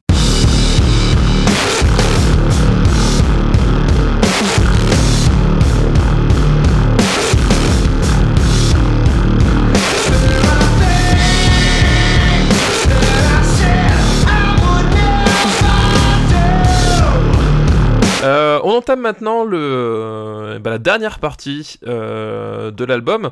Euh, et c'est important de le dire comme ça puisque on, va le voir euh, on est vraiment sur une section de l'album qui est particulière euh, qui commence avec The Line Begins to Blur euh, et qui est une chanson euh, donc on a toujours Dave Grohl à la batterie et qui est un peu euh, comment dire une chanson de pure agression, on va dire. Il y a vraiment un côté euh, bonjour, je m'appelle Trent Reznor et je suis là pour vous faire saigner les tympans. Oui, c'est ça, mais euh, c'est un, un morceau euh, qui est extrêmement agressif, extrêmement bourrin. Pour le coup, c'est pas un morceau facile d'accès du tout. Et ce qui fait que bah, moi, j'ai du mal à rentrer dedans. Et pourtant, les morceaux difficiles d'accès de Nine Inch Nails, généralement, c'est plutôt ce vers quoi je m'oriente, parce que c'est c'est ce que je trouve le plus intéressant dans la, dans la discographie de Reznor. Mais celle-là, je sais pas, euh, c'est vraiment, euh, c'est ça toujours non-stop, il n'y a pas un break, il n'y a pas un changement de paradigme. Euh, J'ai du mal, il n'y a, y a rien qui l'a fait vraiment sortir du lot en fait. Euh, c'est vraiment, ouais, beaucoup de bruit pour rien. Euh, bah, c'est vrai qu'il y a, voilà, comme je dis, c'est une chanson de pure lors du couplet, euh, il, gueule même pas, euh, le petit Reznou là. Il, euh, il, scande son, son, son couplet euh, comme, comme, un, comme un goré. Et puis après, il arrive sur le refrain, sur un truc beaucoup plus aérien, beaucoup plus doux. Mais en même temps, t'as toujours la saturation derrière. Voilà, c'est c'est- c'est- c'est un- c'est une, chanson que j'arrive pas bien à écouter pour elle-même, entre si, si, si je puis m'exprimer ainsi. C'est-à-dire que si je me lance un- une espèce de playlist de Nine Inch Nails, je penserais pas la mettre dedans euh, pour, toutes ces raisons. Mais en même temps, je trouve que c'est une chanson qui est vraiment intéressante. Euh, c'est vraiment pour moi la chanson qui à la croisée des chemins, comme dit, elle, amorce la dernière partie de l'album. Et à mon sens, euh, on, est dans la vraie raison de, de- cet album, c'est toute sa dernière partie, où tu as en fait une espèce de voix euh, expirée euh, qui chante à la fin, qui, me rappelle vraiment les, les voix que de, de chœur que pouvaient utiliser les Pixies dans les, dans les années 80.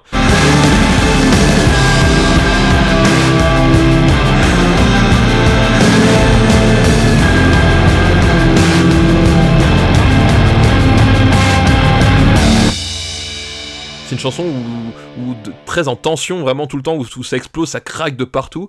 Euh, et pour moi, c'est voilà, c'est ce, final de chanson avec cette voix expirée qui, qui dont le but est, euh, est de nous amener, euh, de nous amener euh, à la chanson suivante qui est Beside You in Time. Oui, c'est vrai. Le, En fait, le titre de- du morceau, The Line Begins to Blur, le dit, voilà, la, la ligne commence à, à- à disparaître. L'existence de cette chanson, elle se justifie parce qu'elle elle, elle est présente dans un triptyque. Euh, voilà, c'est trois morceaux finaux. Euh, et c'est ça qui justifie, euh, comme tu l'as dit, euh, sa position ici dans l'album. Oui, prise indépendamment. Je, je trouve pas qu'elle soit très intéressante. Mais pour amorcer Beside You in Time, effectivement, elle prend tout son sens.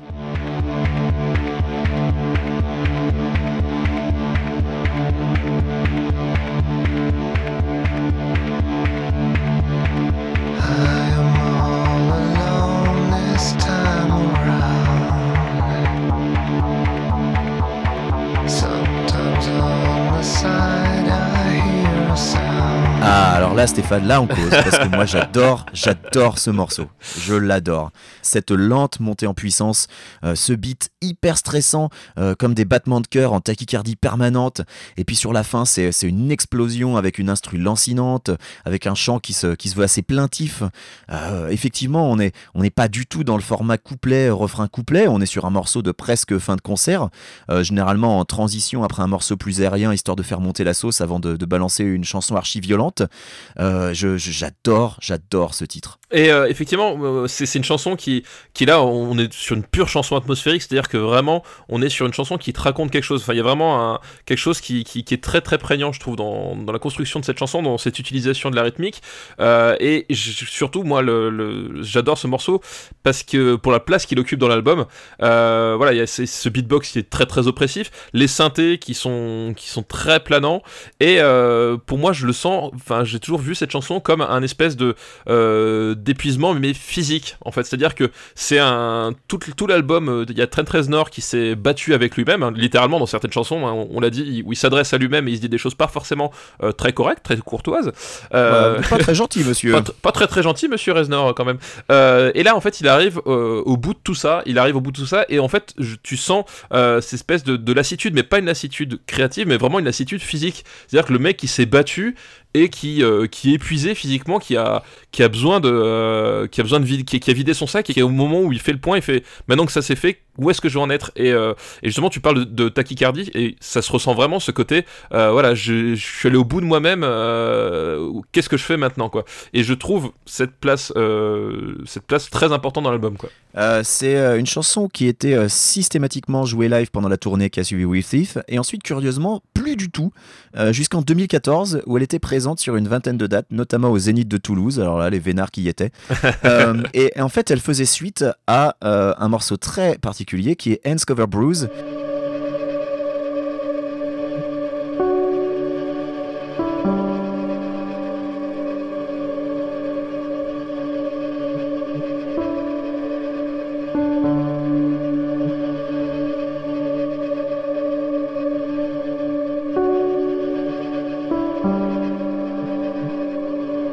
euh, qui est sur la BO de The Social Network et qui est un morceau extraordinaire, mais là aussi qui est un morceau euh, qui est euh, tout en tout en oppression, euh, tout en un morceau d'ambiance très planant, euh, qui euh, en fait peut paraître très doux, parce qu'il y a, y a absolument aucun moment violent de guitare saturée ou quoi que ce soit dans ce morceau, mais c'est un morceau hyper oppressant. Je vous recommande de, de l'écouter. Et donc Beside You in Time qui, qui fait suite à ça, c'est c'est le combo du malaise, on va dire. Complètement, ouais. Et deuxième chose sur Beside You in Time, pour l'anecdote, c'est que sur sa dernière tournée, donc Nine Inch Nails était accompagné pour pour la première partie euh, d'un groupe qui s'appelle Death in Vegas, qui est un de mes groupes préférés. C'est un groupe d'anglais de Bristol. Euh, et, euh, et ben Beside You in Time est un morceau qui me rappelle énormément de morceaux de Death in Vegas, notamment Girls, Neptune City ou, d'autres choses comme ça. Donc c'est c'est pas anecdotique qu'il les ait choisis pour, pour l'accompagner dans sa dernière tournée. Et oui, donc on, est, on, est voilà, sur, un, sur un triptyque narratif entre, entre donc, the, the Line Begins to Blur, Beside You in Et le in Time, c'est voilà, cette espèce de d'élévation que tu as à la fin du morceau.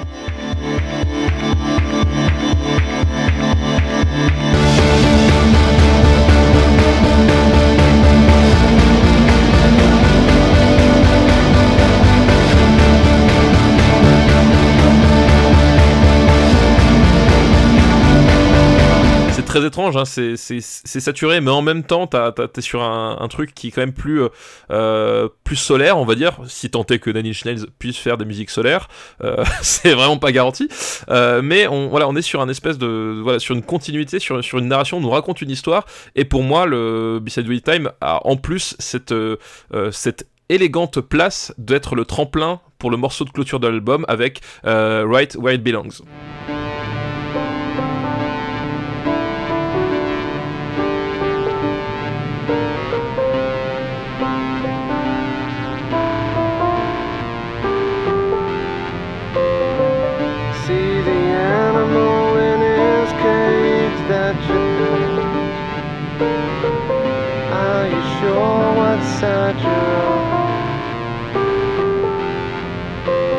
En deux mots, Benjamin, euh, qu'est-ce que tu dirais? Chef-d'œuvre. Chef-d'œuvre aussi. Euh, voilà, chef-d'œuvre.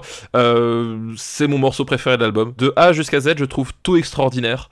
Euh, la... Ne serait-ce que la... la mélodie, la mélodie au piano, très simple, mais d'une beauté extraordinaire. Et le chant de Reznor qui se pose dessus, c'est c'est incroyable. Ouais, c'est aussi mon morceau préféré de l'album. Elle est peut-être dans mon top 3 de toutes les chansons de Inch Nails de, de, de l'histoire, de la vie.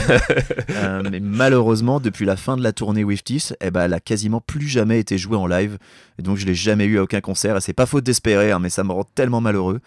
Euh, quasiment toute la chanson est basée sur une mélodie très simple au piano.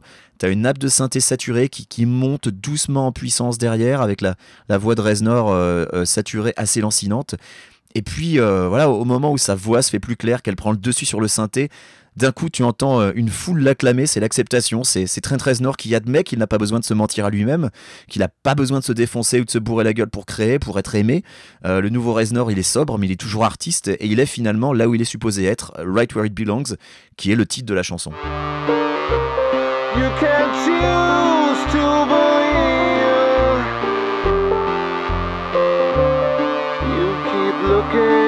But you can't find the words. Now you're hiding in the tree. What if everything around isn't quite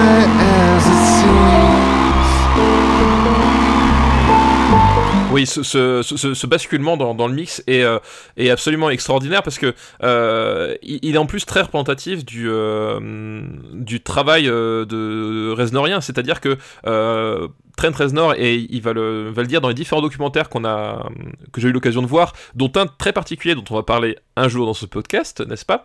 Wink wink.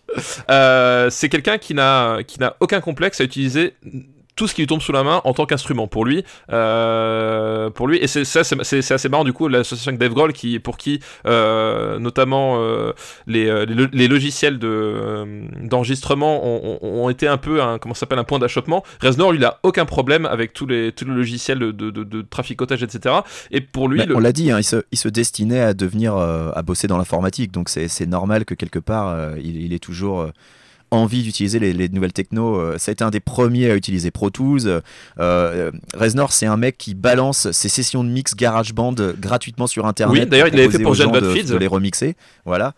Donc, euh, donc oui, effectivement, lui, il a aucun complexe avec ça. Il a aucun complexe avec ça et donc du coup, euh, pour lui, euh, le mixage, le mixage en tant que tel est un instrument en fait. C'est vraiment euh, un instrument créatif qui met au service de ses, de ses compositions.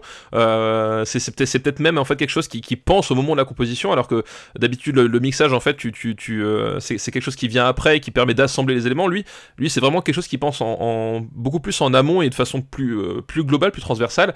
Et là, ça se sent vraiment dans ce morceau, c'est-à-dire que c'est un pur effet de mixage en fait. Si t'écoutes bien le, si t'écoutes bien la, la, chanson en fait, c'est vraiment une histoire de, balance, de volume, de répartition de spatiale des instruments qui, qui, qui changent, puisque au fond, le, le- c'est toujours la même voix, c'est toujours le même piano, mais ce- cette façon d'utiliser, ce- ce- cette façon de faire au, pile au moment, et ben ça donne une, une dimension vraiment extraordinaire dans la chanson. Euh, c'est, enfin moi à chaque fois ce, ce passage-là, c'est, des frissons, euh, des frissons quoi. Puis si on a besoin de, de réinsister sur euh, l'importance du mixage, je pense qu'il suffit de réécouter notre épisode où on a parlé d'Inutero. Tout à fait. Tu as une excellente illustration de comment, à quel point un mixage peut transformer ou non un morceau. Et voilà, tout à fait, exactement. Et, euh, justement, tu, parlais de, de Reznor qui met à disposition ses, euh, ses pistes GarageBand pour que les, les gens, les fans, n'importe qui puissent manipuler ces, euh, euh, ces chansons. D'ailleurs, il y, a des- y a des collections euh, euh, assez, assez dingues de, de, de remix de, de Nine qui traînent sur, sur Internet. Euh, Bah, justement, euh, je suis désolé de t'interrompre, mais c'est pour Year Zero, il avait balancé tout l'album en fichier GarageBand, et derrière, il a sorti Year Zero Remix euh, euh, en créditant euh, les, les meilleurs remixes qui lui avaient été envoyés par les fans. voilà, exactement. C'était sa manière de faire participer la communauté. Voilà, exactement. Et c'est vrai que le Thief a été marqué au moment de sa sortie par le, bah, par le leak de, de l'album un bon mois avant la sortie. Oui, environ un mois à sa sortie, l'album est leaké sur internet et évidemment, en bon fan hardcore, je m'étais jeté dessus. Et dans la version que j'avais, c'est là que c'était intéressant. euh, je ne sais pas d'où sortait ce leak, mais les chansons étaient dans le désordre. Euh, et les deux premières, c'était Beside You in Time et Right Where It Belongs. Et en plus, elles étaient enchaînées comme si elles formaient qu'un seul titre. Alors moi, à ma première écoute, ça m'avait complètement scotché. Une entrée en matière pareille, je trouvais ça mais super couillu de commencer euh, de, cette manière, euh, au point que quand j'ai acheté l'album le mois suivant, bah, j'étais limite déçu de constater qu'elles étaient à la fin, si tu veux. Euh, mais évidemment, euh, dans, le contexte de l'album, et si on fait attention aux paroles, c'était impossible que ces deux chansons soient ailleurs.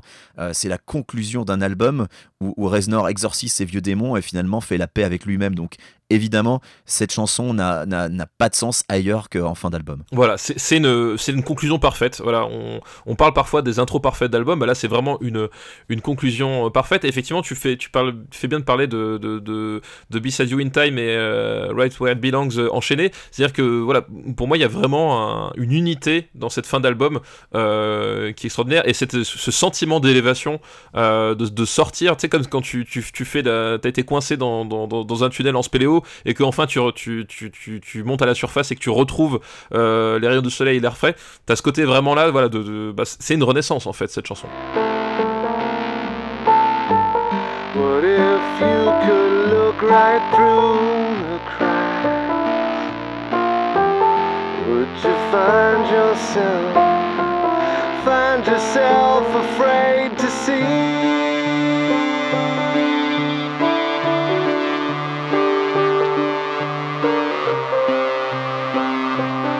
Alors là, euh, il y a des gens qui vont venir nous voir et qui vont dire Eh, dis donc, Rollcast, euh, c'est pas la fin de mon album euh, Moi, j'en ai d'autres des chansons après celle-là Et bah là, tout simplement parce que elle était pas mal mon imitation de l'auditeur. Elle, elle était très très bien, elle était très très bien. D'ailleurs, j'ai reconnu exactement qui tu imitais dans, dans, auditeurs. Oui, c'est la fin de l'album euh, américain, mais les releases internationales ont des pistes supplémentaires, ce qui gâche un peu tout, parce que du coup, l'album ne se conclut plus du tout avec Right It Belongs. Et quand je dis que ça gâche tout, bah ça gâche pas juste notre conclusion, ça gâche, pour moi, ça gâche la conclusion de l'album. Ça gâche, ouais, complètement, ouais. C'est très dommage en plus parce que euh, Home, qui est le premier morceau bonus, il est plutôt bon.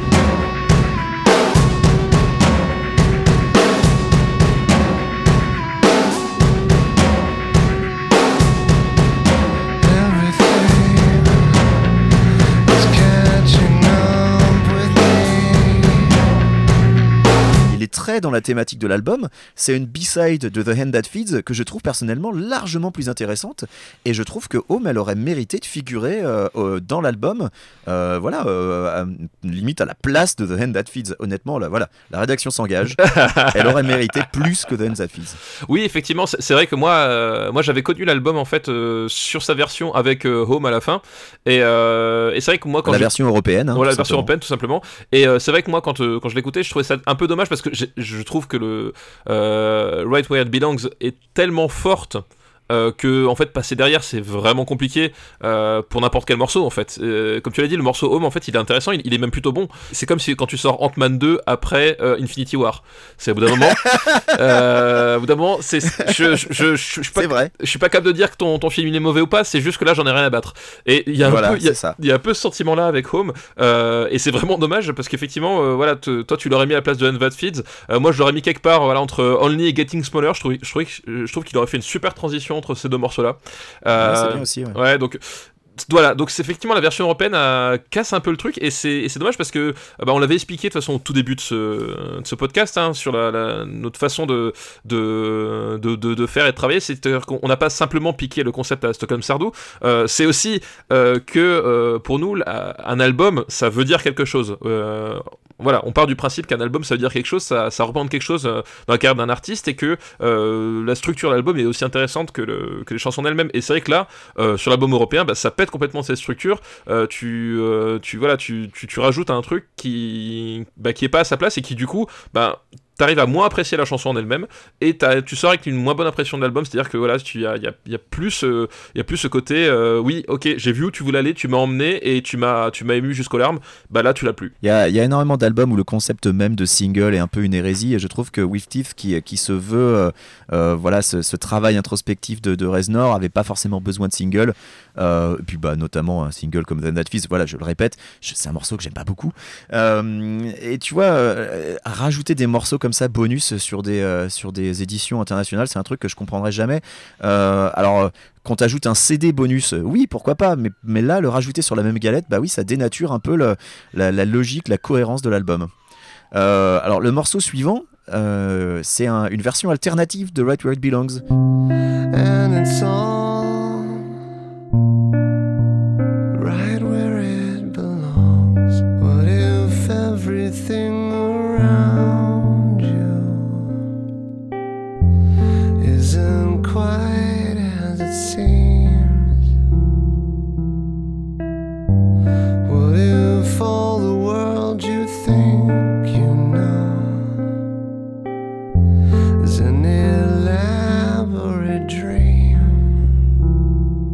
Euh, cette fois très épuré, avec uniquement une basse et une guitare très douce pour accompagner la voix de Reznor.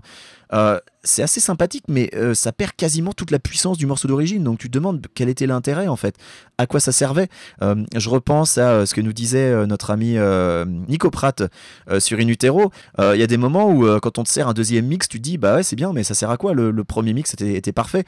Et pour le coup, voilà, ce- ce- cette nouvelle version de Right Where It Belongs, pour moi, est complètement inutile, puisque euh, toute l'intensité, euh, euh, tout ce que le morceau d'origine signifiait a, quasiment disparu. Alors, ça reste un morceau gentillet, mais, ça, lui fait, perdre sa superbe.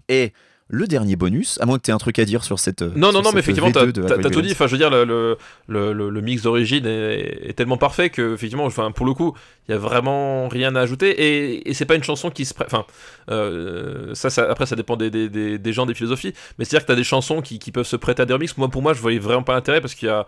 euh, voilà, le mix euh, de Right Where It Belongs, comme je l'ai dit, il fait partie intégrante de la composition. Et donc le dernier bonus, qui pour le coup est uniquement, parce que là il y a des gens qui vont faire, bah non mais moi j'en ai que deux Eh ben, uniquement sur la release japonaise. Euh, c'est un remix de The End That Feeds.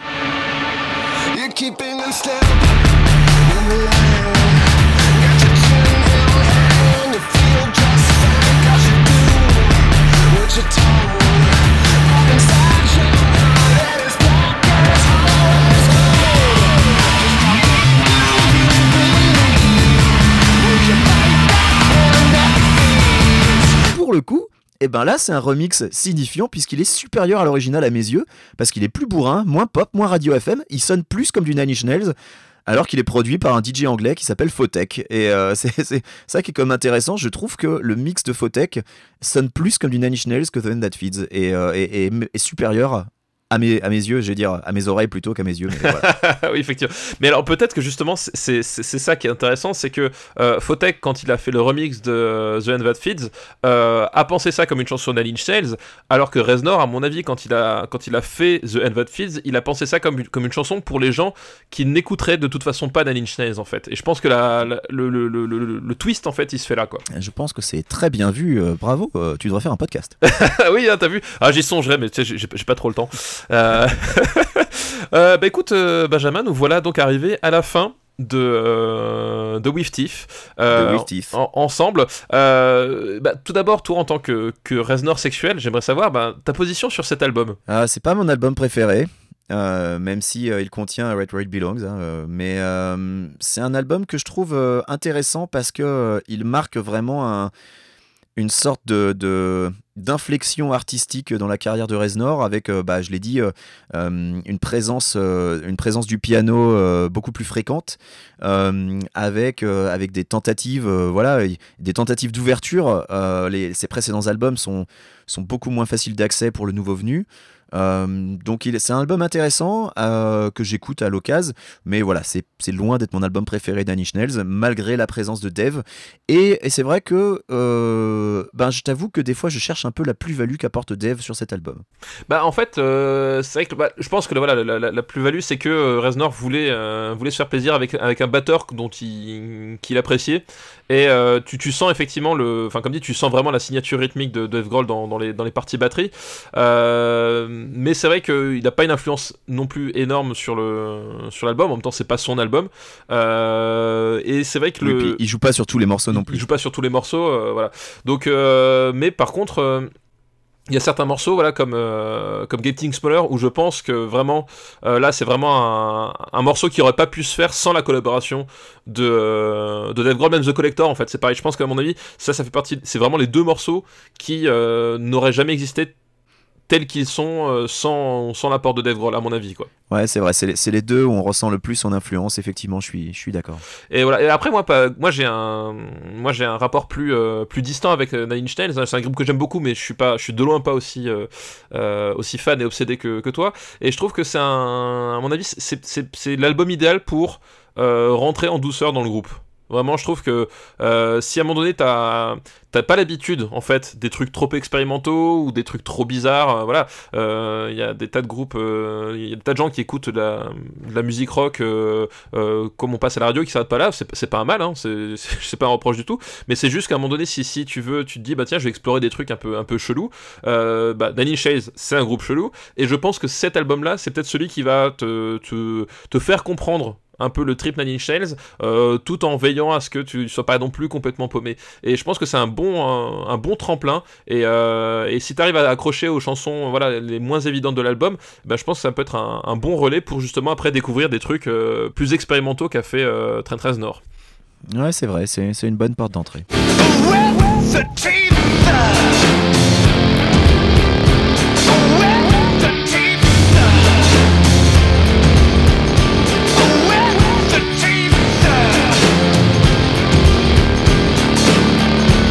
Euh, bah écoute, euh, merci Benjamin de- d'avoir été là malgré la, la maladie et, et la tempête euh, chez toi. Ouais, la tempête s'est un peu calmée heureusement, mais c'est vrai que bah, on, on prévoit de la pluie encore pour les trois prochains jours. hein. Ici, alléluia, tout le monde est content. C'est pour l'anecdote, alors tout le monde s'en fout, mais euh, il y, a, y, a, y a deux jours au bureau, à un moment, on entend le tonnerre et les gens, mais étaient fous de joie quoi. J'ai entendu des gens qui sont ouais, c'est incroyable pour, pour te dire à quel point ça n'arrive pas souvent. Bon, en attendant. Euh, les collaborations entre Dave et Reznor euh, ne s'arrêtent pas à With Teeth. On aura l'occasion d'en reparler. Oui. Euh, Tout à fait. Un dernier truc à ajouter sur With Teeth? Non, bah écoute, moi je pense que quand même, écoutez-le quand même, malgré tout, c'est un album qui... Oui, c'est un album qui mérite. C'est un album qui mérite l'écoute et, euh, et on le redit, mais qui mérite l'écoute en tant qu'album. Euh, c'est pas voilà, c'est pas juste un, concentré de single quoi que ce soit. C'est vraiment un album qui se qui s'apprécie sur euh, bah, sur la longueur de sur longueur et au fil des écoutes. hein. comme dit, il y, y a des passages qui moi personnellement j'ai mis euh, plusieurs écoutes avant de avant de rentrer dedans quoi. Et si vous avez les moyens, mettez Home au milieu de l'album. Voilà. Voilà, ça, exactement, exactement.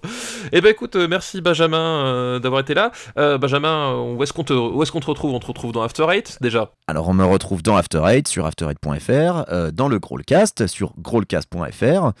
Euh, et puis, euh, eh bien, je crois savoir qu'on a un épisode de Parle à mon Luc euh, qui devrait s'enregistrer incessamment sous peu. C'est ça, c'est ce qui est prévu, c'est qu'effectivement, euh, effectivement, on a prévu de, de- de se faire souffrir un petit peu, un peu comme Train 13 Nord en fait finalement. Exactement. Voilà, on a besoin de souffrir pour créer. Et il y a, alors j'ai vu des auditeurs proposer des titres de films sur Twitter. Sachez qu'à l'heure actuelle, on n'a encore pas décidé, mais que oui, on a une shortlist. On a, on a, on a quelques titres. Voilà, donc effectivement, on espère que Parle mon Luc arrivera bientôt. Bah, du coup, moi, comme le monsieur, euh, on peut rajouter encore Super Ciné Battle euh, aussi. Et puis, euh, puis voilà, bah, n'hésitez pas à, parler nous, en bien seulement, parce que si vous parlez en mal, c'est pas la peine. hein, voilà. Oui, voilà, vous- c'est pas la peine de vous prendre de. de vous- Voilà, c'est pas la peine. mal. Voilà, Ouais. vous avez d'autres choses à parler, du coup. Vous donnez, vous donnez pas cette peine. Voilà, parlez de trucs bien. Exactement. Euh, on vous remercie beaucoup et on se retrouve du coup euh, le mois prochain euh, pour un nouvel album dont on n'a absolument aucune idée, comme d'habitude, de ce dont on va parler, mais ça parlera de Dave Grohl. Évidemment. Ciao à tous Des bisous.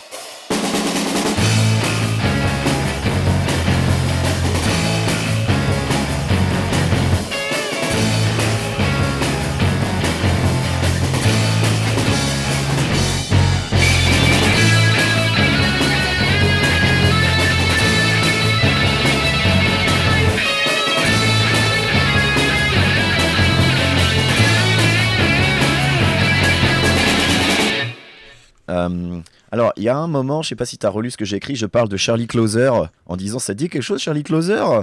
Euh, Et Oui, ce, sera j'ai le, vu. ce, serait, ce serait le moment de mettre le thème de saut, euh, tu vois, pour faire, pour faire deviner aux gens. Oui, voilà, exactement, ça marche. Voilà, un, un peu d'interactivité. Nous sommes Putain, un podcast, Ah, un là, podcast de montage et tout. 2019, mais oui La musique de saut qui n'est pas la, la- la pire partie du film, hein, quand même.